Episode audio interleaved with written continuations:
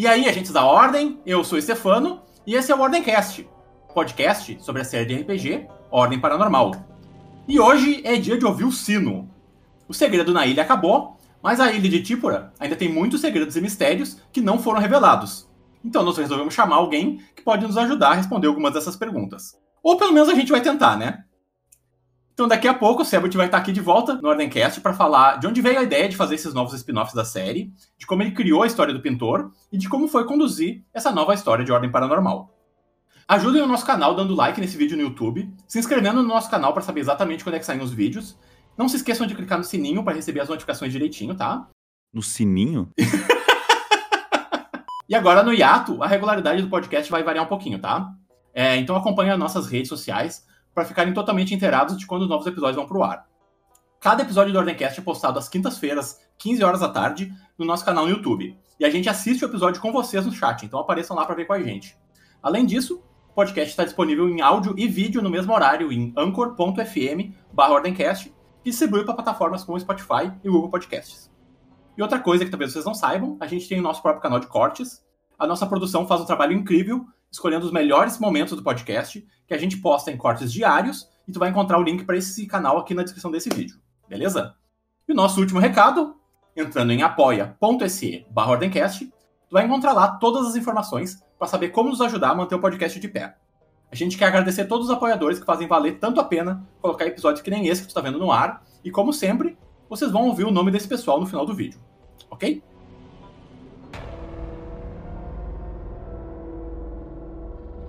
Agora eu quero chamar duas moças que em breve vão estar se mudando por estrangeiro, né? Lá, Vinã, tudo certo? Faz um chazinho pra Tenebres, tá meio frio aqui. É, então, eu sei como é que é. Eu sei como é, é impossível, que, é. que nem a cidade impossível, né? Em Cidade Impossível, também é impossível de gravar esse episódio Vocês também. Vocês estão vendo esse sino? Cara, eu tô vendo esse barulho né? desse sino já faz uma coisa, semana né? e não sai da minha cabeça. eu não sei o que, que é isso. Tá, tá me dando uma enxaquecazinha, mas tudo bem. Vamos chamar o rapaz que tá tocando o sino pra gente? É, o homem mais odiado, ou digo amado desse Brasil. Realmente, vamos chamar ele aí.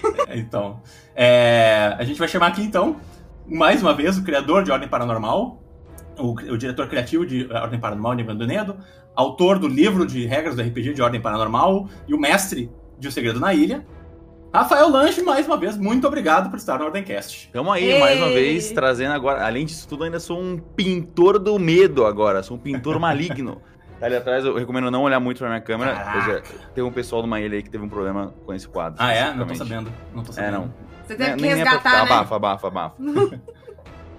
Te mandaram o pessoal pra resgatar eles, pelo menos, né? Isso aí foi um pouco mais tranquilo, né? Pois é, e na é. real, eu nem, eu nem entendi nada, eu só tinha assistido essa temporada, apareceu aquele cara, eu não entendi mais nada na história, eu não sei quem era esse cara. Sabe que essa era uma pergunta que eu queria te fazer, inclusive, é, sobre a ideia de fazer esses spin-offs. Tu esperava que muita gente nova fosse chegar no RPG? Foi essa meio que a ah, ideia? Ah, foi, uma, foi uma puta surpresa. Antes de, de mais nada, oi, bem-vindo. Bem-vindo não, né? Muito obrigado por me convidar de novo. A gente que te. Ah, bem-vindos ao podcast é que é meu.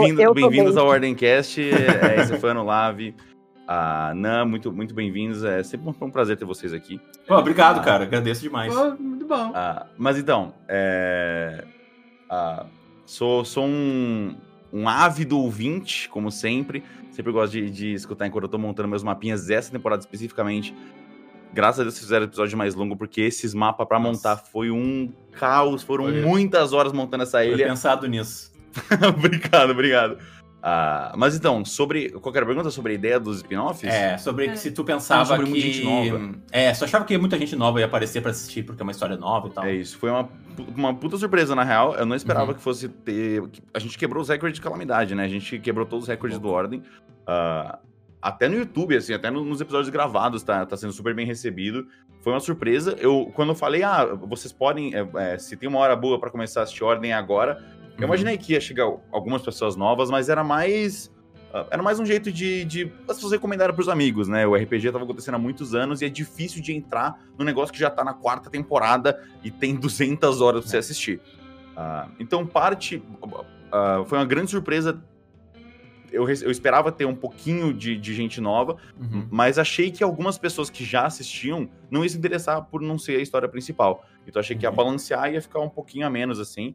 É, foi uma grande surpresa, fiquei muito feliz com, com o resultado. É... E assim. vamos ver para onde isso vai agora, porque uh, com, com, essa resposta, né, o, o Segredo na Ilha era só uma pequena história para contar, mas o, o, que surgiu desse spin-off foi muito mais surpreendente do que eu imaginava em todos os lados, não só em questão de, de número de pessoas assistindo, mas uhum. também da própria história, os próprios personagens, tudo que se desenvolveu foi muito legal. Uhum. Então fiquei muito surpreso no geral. Essa temporada foi uma grande surpresa para mim e imagino para todo mundo também. Oh. Que, que ela, ela foi muito gostosa no sentido assim. Tudo bem que a gente tava pegado os outros personagens e tal. Só que foi um, uma página nova. Numa, no, no mesmo mundo é. foi uma página nova, sabe? A gente teve aquela coisa do, ah, ninguém conhecia o paranormal, então a gente conseguiu relaxar mais no começo, e tinha aquela coisa do mistério em cima, então assim, foi uma temporada muito gostosa, porque na hora que desenvolveu, desenvolveu de uma vez, uhum. e voltou a ser ordem, é. e bicho atacando, é e foi muito divertido para teorizar, nessa foi muito bom ter um mistério pra gente falar, uhum. cara... Isso aqui, que, o que, que, é isso? O que, que tem nessa ilha? Tipo, Essa quem... foi disparada a temporada que mais teorizaram, assim. É... Uhum. Na mesa, quer se... Não, no, no, geral, no geral, uhum. assim. Uh, em comparação às outras temporadas, eu não, sei, eu não sei se as pessoas assistindo tiveram essa perspectiva, mas a quantidade de teoria que era criada ao redor dos mistérios da ilha foi surpreendente, assim. Eu, eu, eu todo dia eu abria a hashtag e eu via 30 novas teorias e o pessoal no Discord pegando fogo e 10 mil vídeos de, de teorias sobre que, que, pode ser o pintor, né? O que, uhum. Qual é o segredo? Uh, ah, 98% delas achando que a ilha é no Santo Berço. Nossa, quem são os idiotas que estão pensando isso, né? Putz. Mas, mas isso foi proposital. Eu, eu, eu botei essa ideia propositalmente uhum. para depois quebrar esse, essa expectativa. Sim, sim. Uh, assim, um, um mini.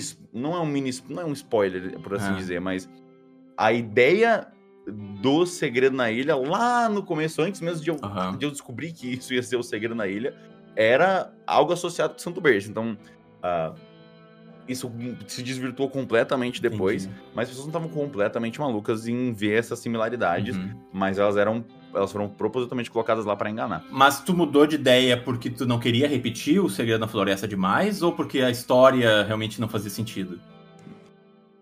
Não sei o quanto eu quero falar sobre isso. ah, é, é, uma ideia que eu, que eu abandonei. Entendi. Então eu posso falar sobre, eu acho. Eu uhum. talvez me arrependa. O Segredo na Ilha eram só dois episódios.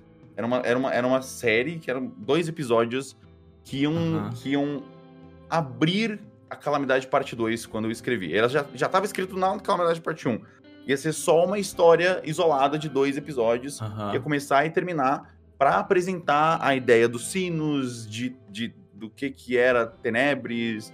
Uh, e ia conectar um pouquinho, mas aí eu era muito desconexo. Era uma coisa que era muito rápida e acontecia e, tinha, e já voltava pra calamidade. Entendi. Eu falei, hum, eu quero mais tempo para contar essa história. Eu quero mais tempo para mostrar o que, que pode ser esse, esse mistério. E aí, quando eu vi, eu tava fazendo, escrevendo uma temporada inteira só disso.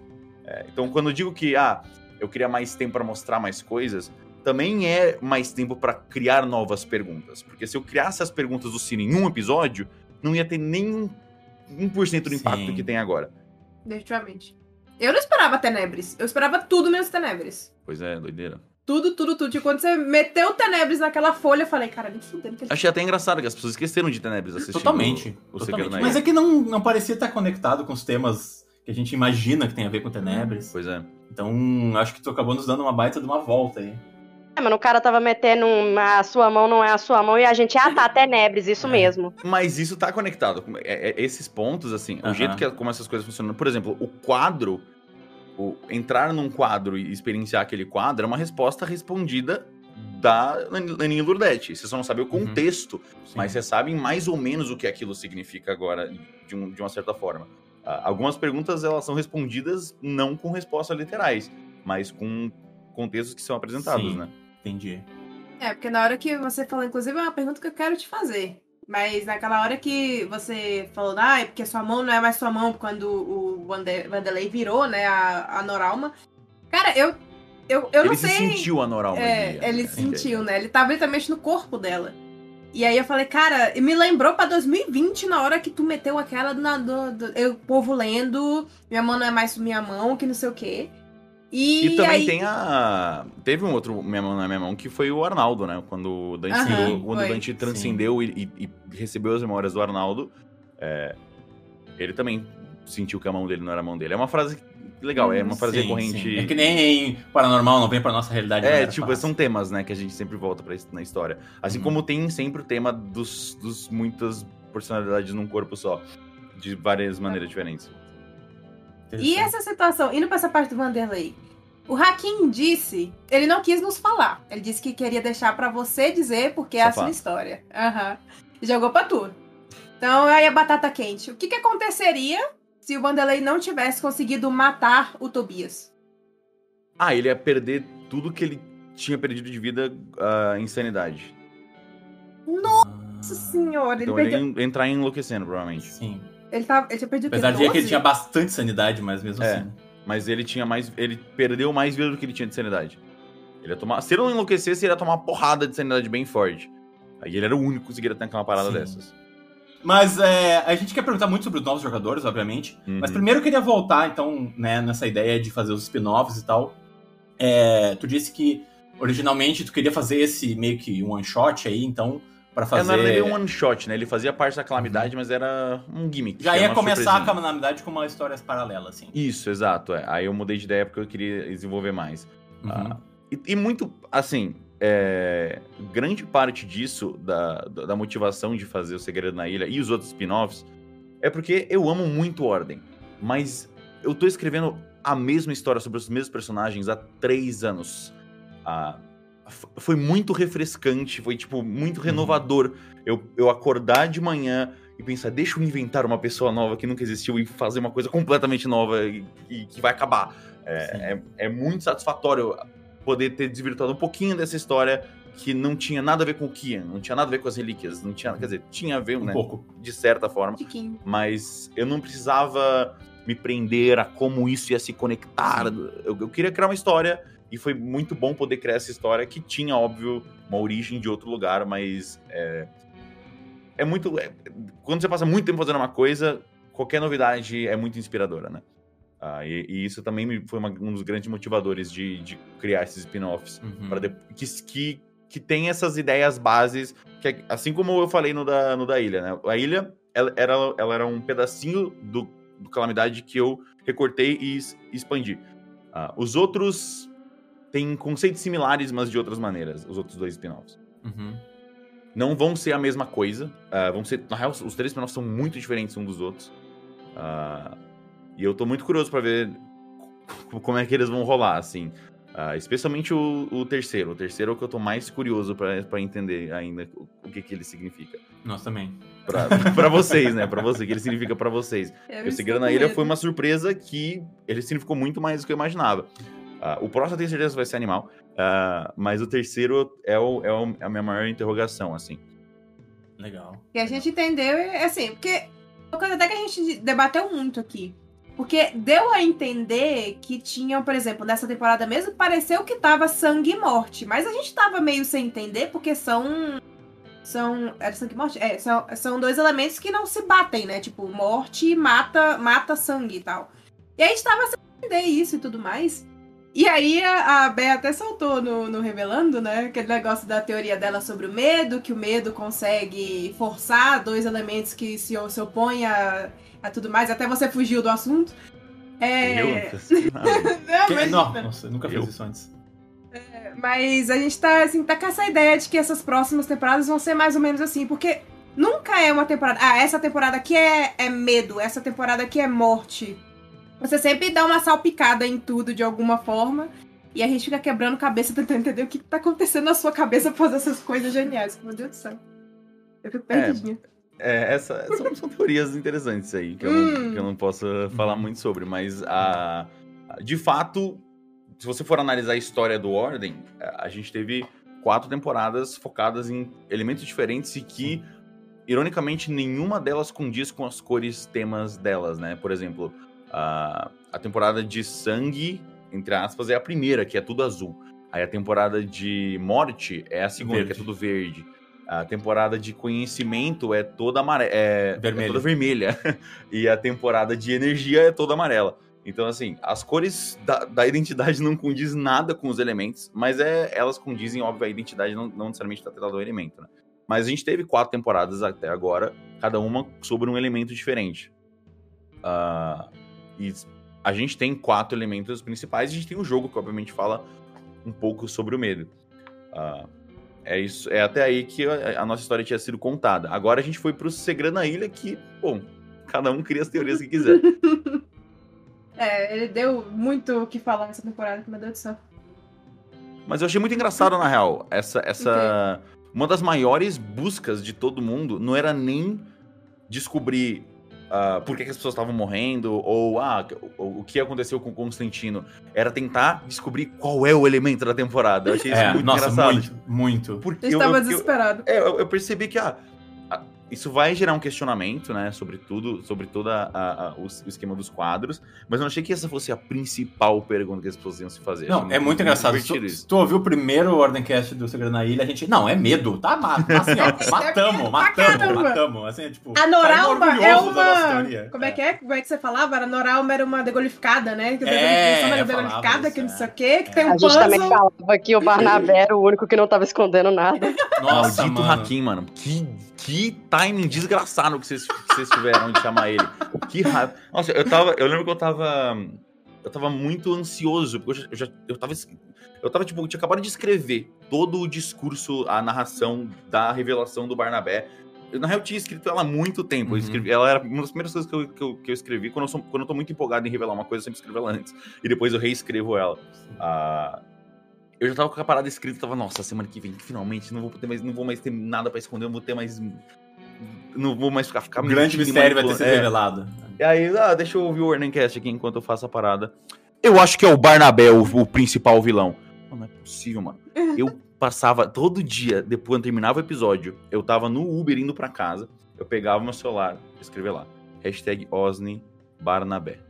E ver o que as pessoas estavam falando dele. Nada. Ai, o Barnabé é um fofo, meu Deus, que lindo. Nossa, se o Barnabé morrer, eu vou matar o cabeludo. Nossa, o Barnabé é o melhor de todos. Yes. Chega três dias antes, desgraçado. É o Barnabé o vilão. O cara é muito sujo. mano. Eu vou abrir o jogo aqui. fãs. Antes de começar a gravar, a gente. Ô, Raquinha, a gente sabe, a gente vai teorizar bastante aqui, né? Ele, tá, cara, eu não gosto de teorizar em live, não sei o quê, porque vai estragar o. Não, mas não estragou ainda, não, não estragou É, nada. Sim, É, sim. Inclusive, Só- eu fiquei muito menos chato com essa parada de pessoas descobrindo as minhas ideias. Antigamente eu era muito noiado, ficava muito frustrado que as pessoas Hum. descobriam meus, meus plot twists. Só que hoje tem tanta gente teorizando tanta coisa que todo mundo já descobriu tudo, só que ninguém sabe o Alguém. que tá certo. Então, alguém vai acertar. É, alguém vai acertar. Então, assim, com, com, sei lá, cento e poucas mil pessoas assistindo a parada e todo mundo com uma teoria, pensa que numa ilha com 20 pessoas e 100 mil pessoas assistindo, alguém ia suspeitar do Barnabé Sim. por qualquer motivo que fosse. Ah, então, mesmo quando, quando a- um dos principais plot twists já tá bem acertado, eu não vou, eu, eu não vou mudar a história no meio do É. caminho, porque, Uhum. beleza, que bom, eu fiz meu trabalho certo, eu, eu deixei as pistas ali, Uhum. se alguém vai se surpreender, se, se um terço das pessoas assistindo, assistindo vai se surpreender com esse, com esse plot twist, ele ainda vale a pena porque ele foi bem construído. Ah, acho que é isso que importa. O Laguinho é engraçado, porque a gente mesmo, a gente nunca desconfiou do Barnabé. Você, você ouviu todo... A gente nunca Pois falou é, o nome do é. Barnabé. Nada. Pois A é. gente- Eu, eu ainda acho que é a freira, tô até hoje. Não, É, é a freira. Não- freira não- na cabeça. Aí o Hakim fala, o Stefano faz uma cara de tipo. Aham. Aí Ah, eu, é. fico.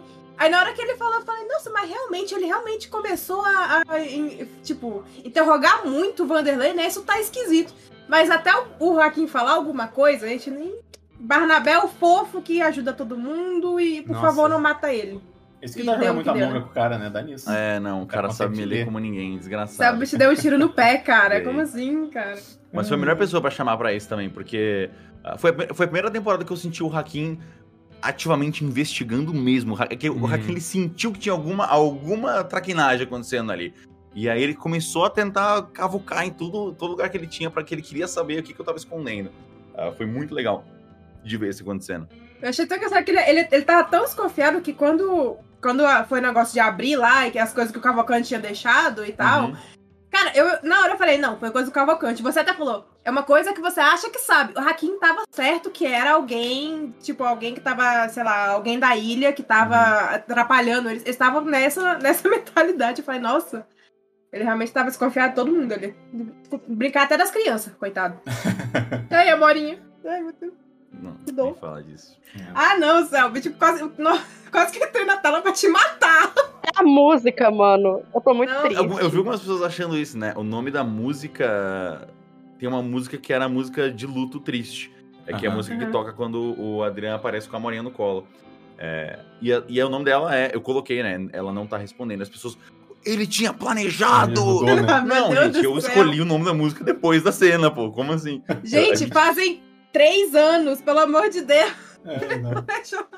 Não tem Não, como, e, não seria e a música, a música de Vitória é Florence, tipo, É, né, exato. deu uma- não tinha como eu saber, exato. É, então.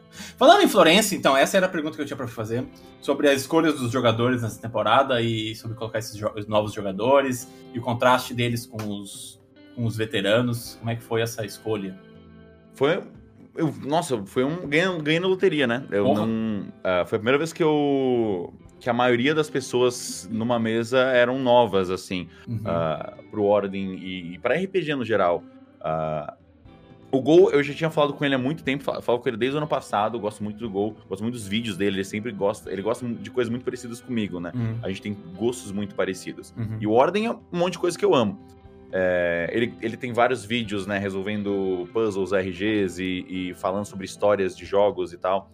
Ah, e eu sempre via muito um possível jogador de RPG, não no sentido de, tipo, fazer interpretações absurdas, mas uma pessoa que vai genuinamente gostar muito de jogar o RPG e tentar desvendar o mistério. Aham. E apesar de eu, o Calamidade ter uma mesa de jogadores impecáveis, poucos deles têm esse, essa sede, né, de, de explorar os documentos e ler tudo. A Gabi tem muito disso. Hakim também tem um pouco disso, apesar dele não demonstrar muito. Ah, o Guache também tem um pouquinho disso. Mas os jogadores, eles estão ali para viver, a- viver a experiência, viver o momento. E se você perguntar os elementos, talvez eles não saibam nem responder. Ah, Às vezes já fez isso também, e às vezes eles não sabem mesmo. Exato. Ah, o que é, pô, é super digno Claro. e, e- e eu não sinto nem, nenhum por cento ofendido deles não decorarem o lore do universo que eles estão jogando, porque não é isso. Não é isso que eles têm que fazer. Eles têm que amar o personagem deles e viver a parada, e eles fazem isso, sempre fizeram. Ah, mas eu queria, como essa temporada específica, eu queria voltar um pouco, né? Eu queria pisar no chão um pouquinho mais e falar: chega de diabo, chega de anfitrião, chega de exércitos de zumbis, vamos falar sobre pessoas e um mistério estranho e bem devagar, bem slow burn, né? Como chama. Uhum. Eu preciso de pessoas que gostem disso. Ah, chamei o Gol, foi a primeira pessoa que eu chamei. Chamei, já tinha chamado o Matt ano passado, eu acho. Ah, queria quando a gente terminou o Calamidade parte 1, ele tava lá tirando as fotos, né? Uhum. É, e eu sempre vi o Matt como, como. Ele sempre teve. Ele sempre foi muito ativo, né? Sempre fez as coisas que ele, que ele faz com muita vontade. Eu via muito ali um potencial jogador do Ordem também, de, de, de alguém que ia se dedicar muito ao próprio personagem, que foi tudo que ele fez. Pô, ele fez um diário inteiro do Milo, fez uma Sim, música pro, muito pro foda. Miguel, muito foda. Ah, chamei Gabi, porque é- já é a. E, e aí, vi- vindo nesse contraste, né? Pessoas novas. Ah, tinha o Matt, que nunca tinha jogado nenhum Ordem, acho que ele tinha jogado RPG antes, mas ele não tinha jogado nenhum Ordem ainda. E tinha o Gol, que literalmente nunca tinha jogado RPG. Eu precisava de pessoas experientes para ajudar eles assim, a, a se alinharem a, tipo, é assim que funciona. Uhum. A Gabi pela investigação e o Hakim, porque o Hakim é o, o player mais experiente de RPG que eu Sim. tenho, assim, na mesa. Ele é, ele é muito bom em jogar RPG, em quebrar o sistema, em entender as regras do sistema. Ah, então eu já tinha esses dois pilares do Ordem que estão lá desde o primeiro, da primeira temporada para ajudar os, os novatos. E eu precisava de uma pessoa maluca. Hum. Ah, e, e eu olhar, essa, essa menina aqui parece maluca. É ela mesmo. E eu- Completamente. É. Eu lembro, eu não lembro, é, acho que no, em algum podcast, em algum Ordemcast do Bastê, vocês mencionaram dele Sim. ter mestrado o Aurora, e eu lembro que ele tinha mestrado, mas não tinha assistido tudo. E vocês mencionaram uma cena específica dela comendo pavê. Eu botei essa cena no- na edição, inclusive. Isso é, acho que você botou essa cena. Aham. Ah, eu não tinha, eu não tinha convidado ela ainda. Eu vi essa cena, eu fui convidar ela. Ah, a gente foi, Foi nesse momento. no RPG. Porque, Viu só? Porque essa cena foi, essa cena eu falei, não, é ela, não tem como, ela é completamente maluca. é Ela, Ouviu, Beamon? Para de nos enrolar e vem aqui no Ordencast. Nos, nos deve tudo isso, tá? Venha nos agradecer imediatamente. Ela já tava no meu radar, é, eu já tinha Sim, visto sim, ela jogar sim, Aurora, sim, mas eu não tinha é visto essa cena dela no Aurora. E Uhum. essa cena foi muito boa. Maravilhoso. E, e aí eu vi ela fingindo que tava com a boca cheia, eu falei, puta, acabou, Isso. mano. Não tem Ela- jeito. Nossa, ela é muito. E- que revelação, né? Porque Porra, uma coisa que a gente falou muito aqui no Ordencast, cara, ela entrou como um alívio cômico e ela roubou a temporada. É. Ela não era só alívio cômico, né? Ela era tudo que a gente queria ver nesse RPG. Ela se empenha, ela se doa pra interpretação e, pô. Só imagino, tu ali, tu ali como Angelina interpretando com ela, assim, devia ser uma coisa de outro mundo. É, ela é muito boa. Tem uma cena que ela discute com a Angelina. É, começa a gritar quando a Angelina diz que ela não é especial. Eu nem falei sem querer, como Angelina, né? Falei, Aham. tipo, a Angelina tava só falando qualquer coisa pra manter a, a, a Melia ali. Ela falou: você não é especial, você tem que ficar aqui. E quando eu falei, ela mudou a cara. Eu falei, caralho, eu falei merda, calma. e aí ela saiu, eu falei, mano, calma, desculpa. Nossa, ela manda. sentiu a própria mãe ali. É, eu me senti, tipo, caralho, falei merda, foi mal, foi mal. Ah, foi- ela manda muito bem, muito Nossa, bem. incrível, né? Ela surpreendeu mais, ela, tipo, ela- eu já esperava muito, mas ela me surpreendeu ainda mais. Totalmente. E a dinâmica É. dela com o Goulart, ah, não sei Perfeito. porquê, não sei Eles, porque eu eles fiz não isso. se conheciam, né? Eles não se conheciam e ah, o Goulart já falava às vezes, a Bia nunca tinha falado. E eu conversei mais com eles, tipo, eu criei um grupo com os dois. Aí tem, sabe aquele meme da- das- dos irmãozinhos com uma blusa escrito a camisa da União? eu criei um grupo que era essa foto e falei, é, irmãozinhos da ilha, um bagulho assim. Eu falei, oi gente, oi Bia, esse é o Goulart, Goulart, essa é a Bia. Ah, a gente vai fazer os personagens aqui e vocês vão ser irmãos. Não sei por que eu falei isso. Eu não- só me, me veio um- uma estrela assim. Faça eles irmãos. E aí ficou perfeito, ficou Nossa. muito bom.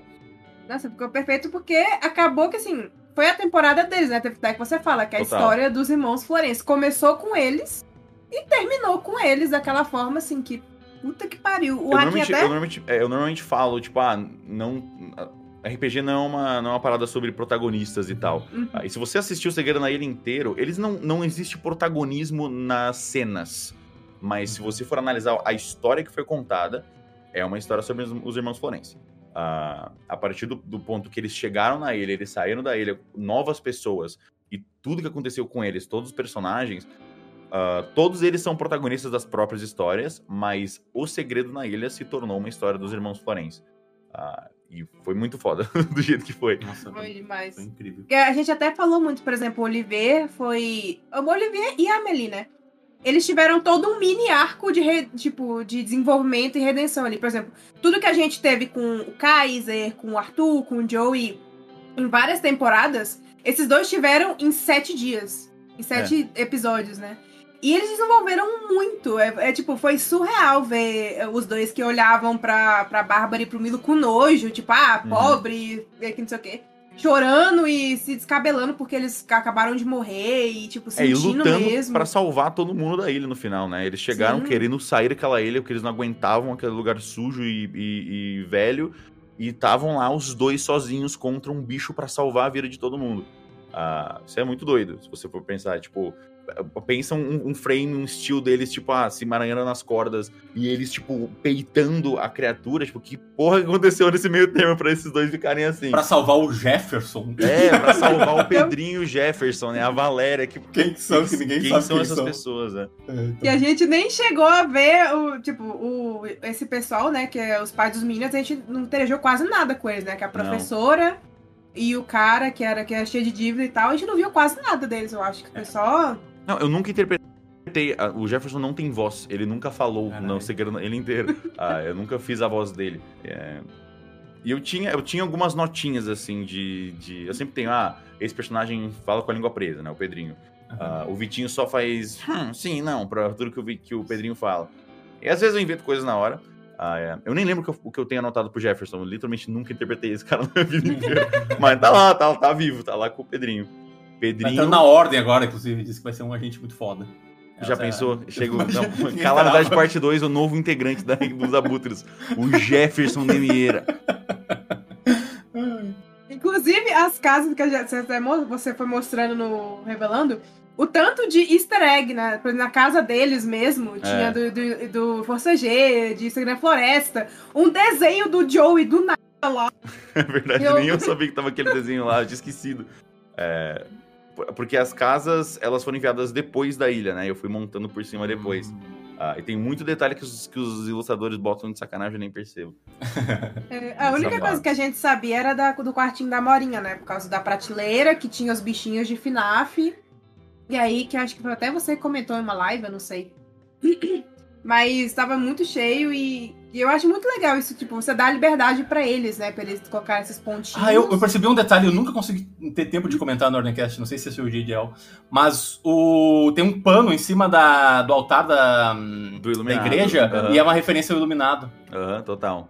Eu nunca vi esse filme, então eu não peguei. É, eu peguei, eu peguei lá no episódio 3 e eu me esqueci de falar nos últimos dois meses. Tem Preciso bastante comentar isso. referência, tem bastante referência. Legal.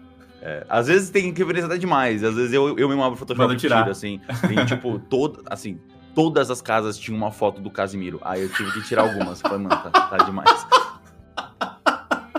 Tinha várias fotos do Casimiro diferentes, assim. Aí eu tirei algumas. Casimiro pra Calamidade, parte 2, confirmado. Casimiro tá no, tá no cemitério do Enigma do Medo, ele não pode estar. Ele tá canonicamente Ah, ele lá. apoiou? Ele apoiou, ele apoiou. É, legal, legal. Uma coisa que eu queria perguntar, então, falando sobre, sobre toda essa coisa da temporada, é a tua decisão de fazer os episódios passarem em um dia. Qual que é o teu, é, teu diagnóstico agora de ter, de ter escolhido esse formato? Gostei muito. é, Inclusive, eu tava disposto a quebrar esse formato antes, se necessário. É, Eu, eu já, eu já fiz esse formato já pensando que eu ia quebrar ele no final. Uhum. Ah, eu, eu, eu, eu tinha pensado na desculpa narrativa de quebrar ele porque era meia-noite. Então, tipo, ah, porque a partir do momento que o Bartô morresse e. Quer dizer, o, o- o- virou o Bartô, né? Mas era o segundo corpo, eu não sabia quem ia ser. Podia ser alguns NPCs diferentes. Eu Uhum. achei que ia ser o Celestino. Ah, a partir do momento que o segundo corpo aparecesse, as coisas iam virar de ponta cabeça, e aí o meu, o meu ponto narrativo pra terminar o episódio é, é meia-noite.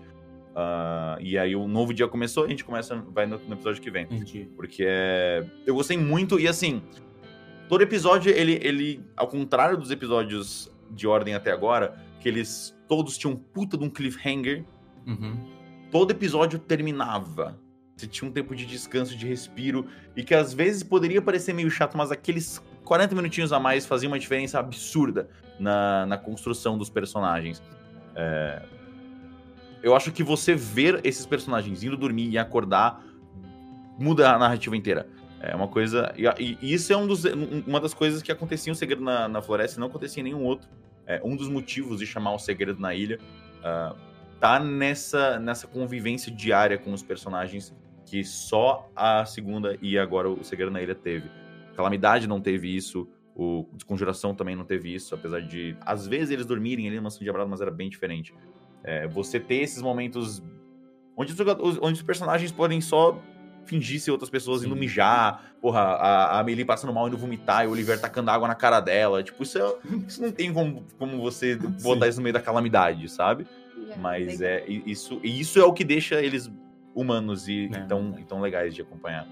É, tanto é que a primeira cena que o Olivier e a Amelie se conectam de novo é depois que ela vê o quadro, no primeiro episódio. Depois que ela vê o quadro, ela tá assustada. Ela vai dormir com ele no mesmo quarto. Aí eles têm aquele momento que ele segura a mão dela, dá um beijo na cabeça dela. É. E aí esses momentos começam a É, se talvez se tu tivesse acabado ali, ah, viu a Noralma, voltou ao normal, a gente volta semana que vem, a gente não teria tido essa cena. Né, Não não teria teria- e não teria o isso. impacto, né, da, Uhum. exatamente, da, da conexão que isso É. gerou. Porque até nos jogadores, se você pensar, pô, eles viveram esse momento puta intenso e a gente acabou ali. Quando volta na semana que vem, Já eles não, tão, eles não estão com sentimentos mais. Uhum. Então eles podem até fingir que eles estão ah, preocupados, mas eles não estão mais. Ah, o, o- sentimento de jogar RPG você tem, você demora uns minutinhos até entrar de novo no universo. Ah, não importa o quão bem você ambiente a parada, pode botar projeção, música, o cacete. Não tem como você entrar instantaneamente naquele universo. Ah, acho que o soco mais forte que eu dei pra conseguir botar as pessoas de volta na história, em toda ordem, foi a cinemática do Joey. Foi, tipo, um videozinho de três minutos que, tipo, você assistiu aquilo ali, você tá de volta, não você tá puto com o Kia. É, Hum. Mas tirando, tirando essa cinemática específica, não dá pra fazer uma cinemática do Joey Uhum. morrendo todo episódio, né? Ah, demora uns tempos. Essa aqui morre também, não vai dar. Demora, demora um pouquinho pra você voltar Sim. pro universo. É, e é por isso que é bom eles estarem lá de manhã tomando café, fazendo sacanagem de ah, o ovo tá salgado e tal. É, Uhum. porque isso bota eles de volta devagarinho pra dentro da imersão e quando precisa eles já estão dentro. Isso muda muita coisa.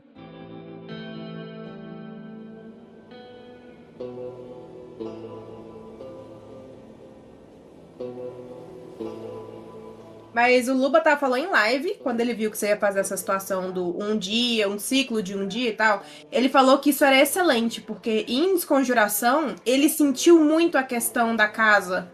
Que, por exemplo, tava uma situação, cara, pegado, mata bicho que não sei o quê. E aí acaba. Aí na próxima semana ele tinha. Ele não tava mais sentindo aquelas coisas. É.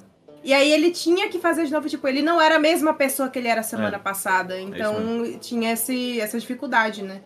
Então isso que você fez foi muito bom, principalmente pros jogadores novos que estavam começando a se, se situar na situação. E tem um motivo muito específico de por que, que eu tinha feito. O que me deu essa ideia inicialmente. Não era nem questão de ritmo nem nada, era um ponto específico muito estúpido. Ah, eles chegavam no sábado. eu- já tinha planejado que, que ia ter oito episódios, mais ou menos. Uhum. Ah, com, com o potencial de, sub, de descer para um sétimo se tivesse muito arrastado, ou de subir para um nono se tivesse muito apressado. Ah, mas eu já estava marcado ali, oito era, era perfeito. Por quê? Eles chegavam no sábado e domingo tinha o churrasco da igreja. Essa era uma ideia que estava fixa para mim. Tá. E no segundo domingo ia ter o confronto final que originalmente, na ideia original, ia ser no churrasco da igreja também. Que ia estar todo mundo lá na igreja, é, ia ser o momento perfeito pro Barnabé terminar o plano dele. Sim. E a ideia original era que todos. Isso era terrível, não aconteceu. Nossa Ah, senhora. Todo mundo que não tinha sido convencido durante a temporada ia se canibalizar. E iam, tipo, todo mundo ia se comer. Ah, fisicamente mesmo, sem, sem a, a, sim, a sim, forma sim. figurativa. A gente entendeu. E dos corpos deles, o, o- a criatura ia pegar a, a estrutura pra sair do quadro. Ah, só que aí, isso, isso, isso se tivesse acontecido a linha narrativa do culto do amigo imaginário, que é uma parada que também não, não aconteceu por causa do Vanderlei. É, tinha, Nossa. toda, existe uma, toda uma timeline alternativa onde, onde o culto do amigo imaginário acontece e as pessoas todas se canibalizam no fim do, do Segredo da Ilha, que era muito mais terrível. é. Obrigada. É, ainda bem que Hakim nos salvou, né? Então, não é à toa que a gente reza pra ele todas as manhãs. Tinha um final muito mais brutal. Nossa. E aí isso voltou, isso ficou só ali no, no Celestino, na, Sim. no Olivier tentando comer o bistec. Tentando comer um bistec, que foi maravilhoso. Mas Você lembrou que fraco. brutal era desconjuração, né? Deixa, essa não é o lema da Ah, temporada. essa nem tinha lema, essa nem tinha lema. Sim, é o bom dia, né? Bom dia era o lema dessa. Bom, Bom dia! U- Uma coisa que eu comentei aqui no começo da temporada foi que eu fiz um comentário sobre os títulos dos episódios. E aí uma coisa muito estranha aconteceu que, que eu não entendi mais. Todos os nomes dos episódios começaram a tá- começar com P. Até os episódios que não tinham nome com P voltar, começaram a ficar com P. O que, que vou- aconteceu? De onde saiu isso? Eu ia, eu ia falar isso no Revelando e esqueci disso, bem lembrado. Ah, existe um motivo pra todos os episódios terem P. Todos os episódios, Aham. o último quebrou. O último, único episódio que quebrou de fato Não É. ter a letra P. não ter a letra P foi o Florence. Por quê? Porque era um nome muito bom pra não colocar. Ah, foi o único motivo Correto. que eu quebrei. É, não, tinha, não tinha uma palavra com P que fosse mais forte que Florence ali pra aquele final. Mas o nome da. O nome Típora. É, o, o, o fato de o primeiro episódio chamar Típora e todos os outros terem P no começo, era pra você se ficar se perguntando por que, que o primeiro não começa com P e todos começam com P? Ah, para você tentar achar alguma coisa com Típora, entendeu? Era essa a brisa. Já entendi. Vai ficar pra um outro episódio do Ordemcast, mas eu já É entendi. isso, é isso. Tem algum motivo pra, pra, pra, esse, pra Entendi. esse, essas Eu palavras. entendi. Na próxima Ordemcast a gente conversa sobre isso. É isso, é isso. Meia-noite eu te conto. É isso. Que até o negócio do exórdio, então, inclusive, você quebrou nossas pernas, tá? Porque a gente falou o nome do episódio na gravação e tal. aí Ah, quando vê, nossa. E aí, o homem me troca o título. lá corrigir no, no, no, Então, no pós, né? Para- o exórdio eu botei porque eu, porque eu esqueci que eu tava fazendo com a parada do P. Maravilhoso. E aí eu lembrei que eu tava fazendo a parada do P, daí eu mudei a parada, eu mudei pra penhasco, que fazia muito mais sentido também. Gosto, gosto muito mais do nome penhasco do que exórdio. Ah, Exórdio mas a foi gente só. teve aqui no foi um, foi um Falando deslize em mental. exórdio assim. e palavras difíceis, uma pergunta que eu tinha pra te fazer é... Quando tu tem que fazer um documento difícil, assim, porque tu escreve todos os documentos, né? Não, nessa temporada não fui eu que escrevi todos os documentos. Eu Ah. escrevi junto com o Edu. Foi a primeira temporada que eu não escrevi todos os textos de documentos. Entendi. Ah, eu, a gente, eu passava o briefing geral do que, que precisava estar naquele documento. É, e aí o, o Edu, que, que faz os documentos agora comigo, ele pega exemplos de, tipo, documentos parecidos, e aí a gente tenta replicar esse texto, e aí ele manda um exemplo, aí eu vou lá e, e ajusto o que precisa ser Uhum. ajustado, e a gente fica batendo e voltando. Ah, essa, foi a primeira temporada que eu não escrevi todos os Essa era a minha dúvida, porque, porra, tem um documento médico lá com É. laudo, digo, mas, sabe, obviamente não tem como saber isso. É. Mas esses, esses documentos extremamente específicos a gente pega de, da- da- de outros Aham. documentos parecidos e só, Referência. e só Mas é a pega a referência. Ah, interessante, interessante. é. Trabalho de pesquisa. Legal, legal. É porque essa, e essa temporada é porque você teve que pesquisar um negócio de pro, prosopagnose. Prosopagnosia, é. É. Mas essa parada eu já conhecia há anos, porque tem um jogo que chama 999, é, que é um jogo de puzzle que tem um personagem com essa condição. E eu nunca tinha ouvido falar antes desse jogo. E eu achei uma condição muito doida, assim, pô, caralho, o cara não consegue reconhecer rosto. Achei legal, o jogo é legal, e ficou por isso. Ah, e aí, eventualmente, chegou nessa ideia do. Da, da ilha, né? E do cara que, que queria criar uma criatura pela verdadeira arte. Ah, mas eu queria algo mais marcante, assim, algo tipo, o que, que ele tem de especial. Porque se fosse só um cara que mata as pessoas e, e pinta elas, não tinha tanto impacto. Aí tinha Sim. que ter alguma coisa, um elemento adicional. E, ah, pô, se ele não conseguisse ver rostos e ele cavasse o rosto pra fora por causa disso, ia ser um elemento interessante. Ah. É uma coisa, inclusive, que eu queria te perguntar, porque pra mim ficou confuso, eu não, eu não entendi muito bem. Ele já tinha essa condição, e aí quando ele viu o quadro, quando ele era criança, ele viu o quadro, ele sentiu alguma coisa, e aí mudou ele, não foi? Ah, bom. E eu tava me culpando porque eu não tinha entendido. Ah, aí é fácil, né? Revelando, aí é Essa- escondendo, sabe? essa é Escondendo mais- segredos na ilha. Mais um episódio de Escondendo o Segredo na Ilha. Ai, Mas essa, essa, é uma, essa é uma das dúvidas aí. O- a, a ambiguidade do Barnabé. Eu acho, eu acho que, assim, nem- nenhum Uhum. vilão de ordem é in- intrinsecamente mal. Eles todos acham que estão certos. Ah, Uhum. Alguns são mais extremos do que os outros. Ah, o Ferreiro, por exemplo, é o vilão mais bonzinho que a gente tem. Sim. Ele é um cara que só tava tentando impedir que as pessoas morressem. Ah, já o Barnabé tava ativamente matando as pessoas para fazer obra de arte, o que é, no mínimo, horrível. Ah, mas o, o Barnabé, ele tinha o seu código moral também. Se você o- o- olhar assim, é- é, não fica tão claro, porque ele é um pau no cu do caralho, mas ah, ele tinha um código moral muito muito firme de ele não queria matar ninguém da ilha e ele não, não queria que nada de ruim acontecesse com ninguém da ilha. Ah, especialmente as crianças, ele não queria expor as crianças. Ah, o, o Bartô foi a exceção que ele não que ele se viu sem saída pra cometer, né? Ele não queria machucar ninguém da ilha, por isso que, porra, o cara tá na ilha 20, 40 e poucos anos, quer dizer, tá na ilha desde que ele nasceu Sim. e nunca tocou um dedo em ninguém. Ele só era um manipulador do caralho. Mas o, mas ele nunca machucou ninguém. Ele só matou alguém e nem foi ele, né? Nem ele nem, nem ele nem teve coragem de ma- ma- bater em ninguém. Né? Ele fez outra pessoa matar, Ah, porque ele tinha esse código moral de que de, na mente perturbada dele de algum jeito ele tava só fazendo bem pra ilha e, e, e, e não tava machucando ninguém. Sim. Tanto é que a ideia dele é que todo mundo fosse embora assim que o monstro apareceu, né? Porque ele morreu antes. Tá, eu vou, a primeira do, do VCC, o VCC, né, pra variar. É, Hum, O que aconteceu com a Lívia fora da ilha? sexo. Também, também. A Lívia passou vários anos fora da ilha. Ela passou.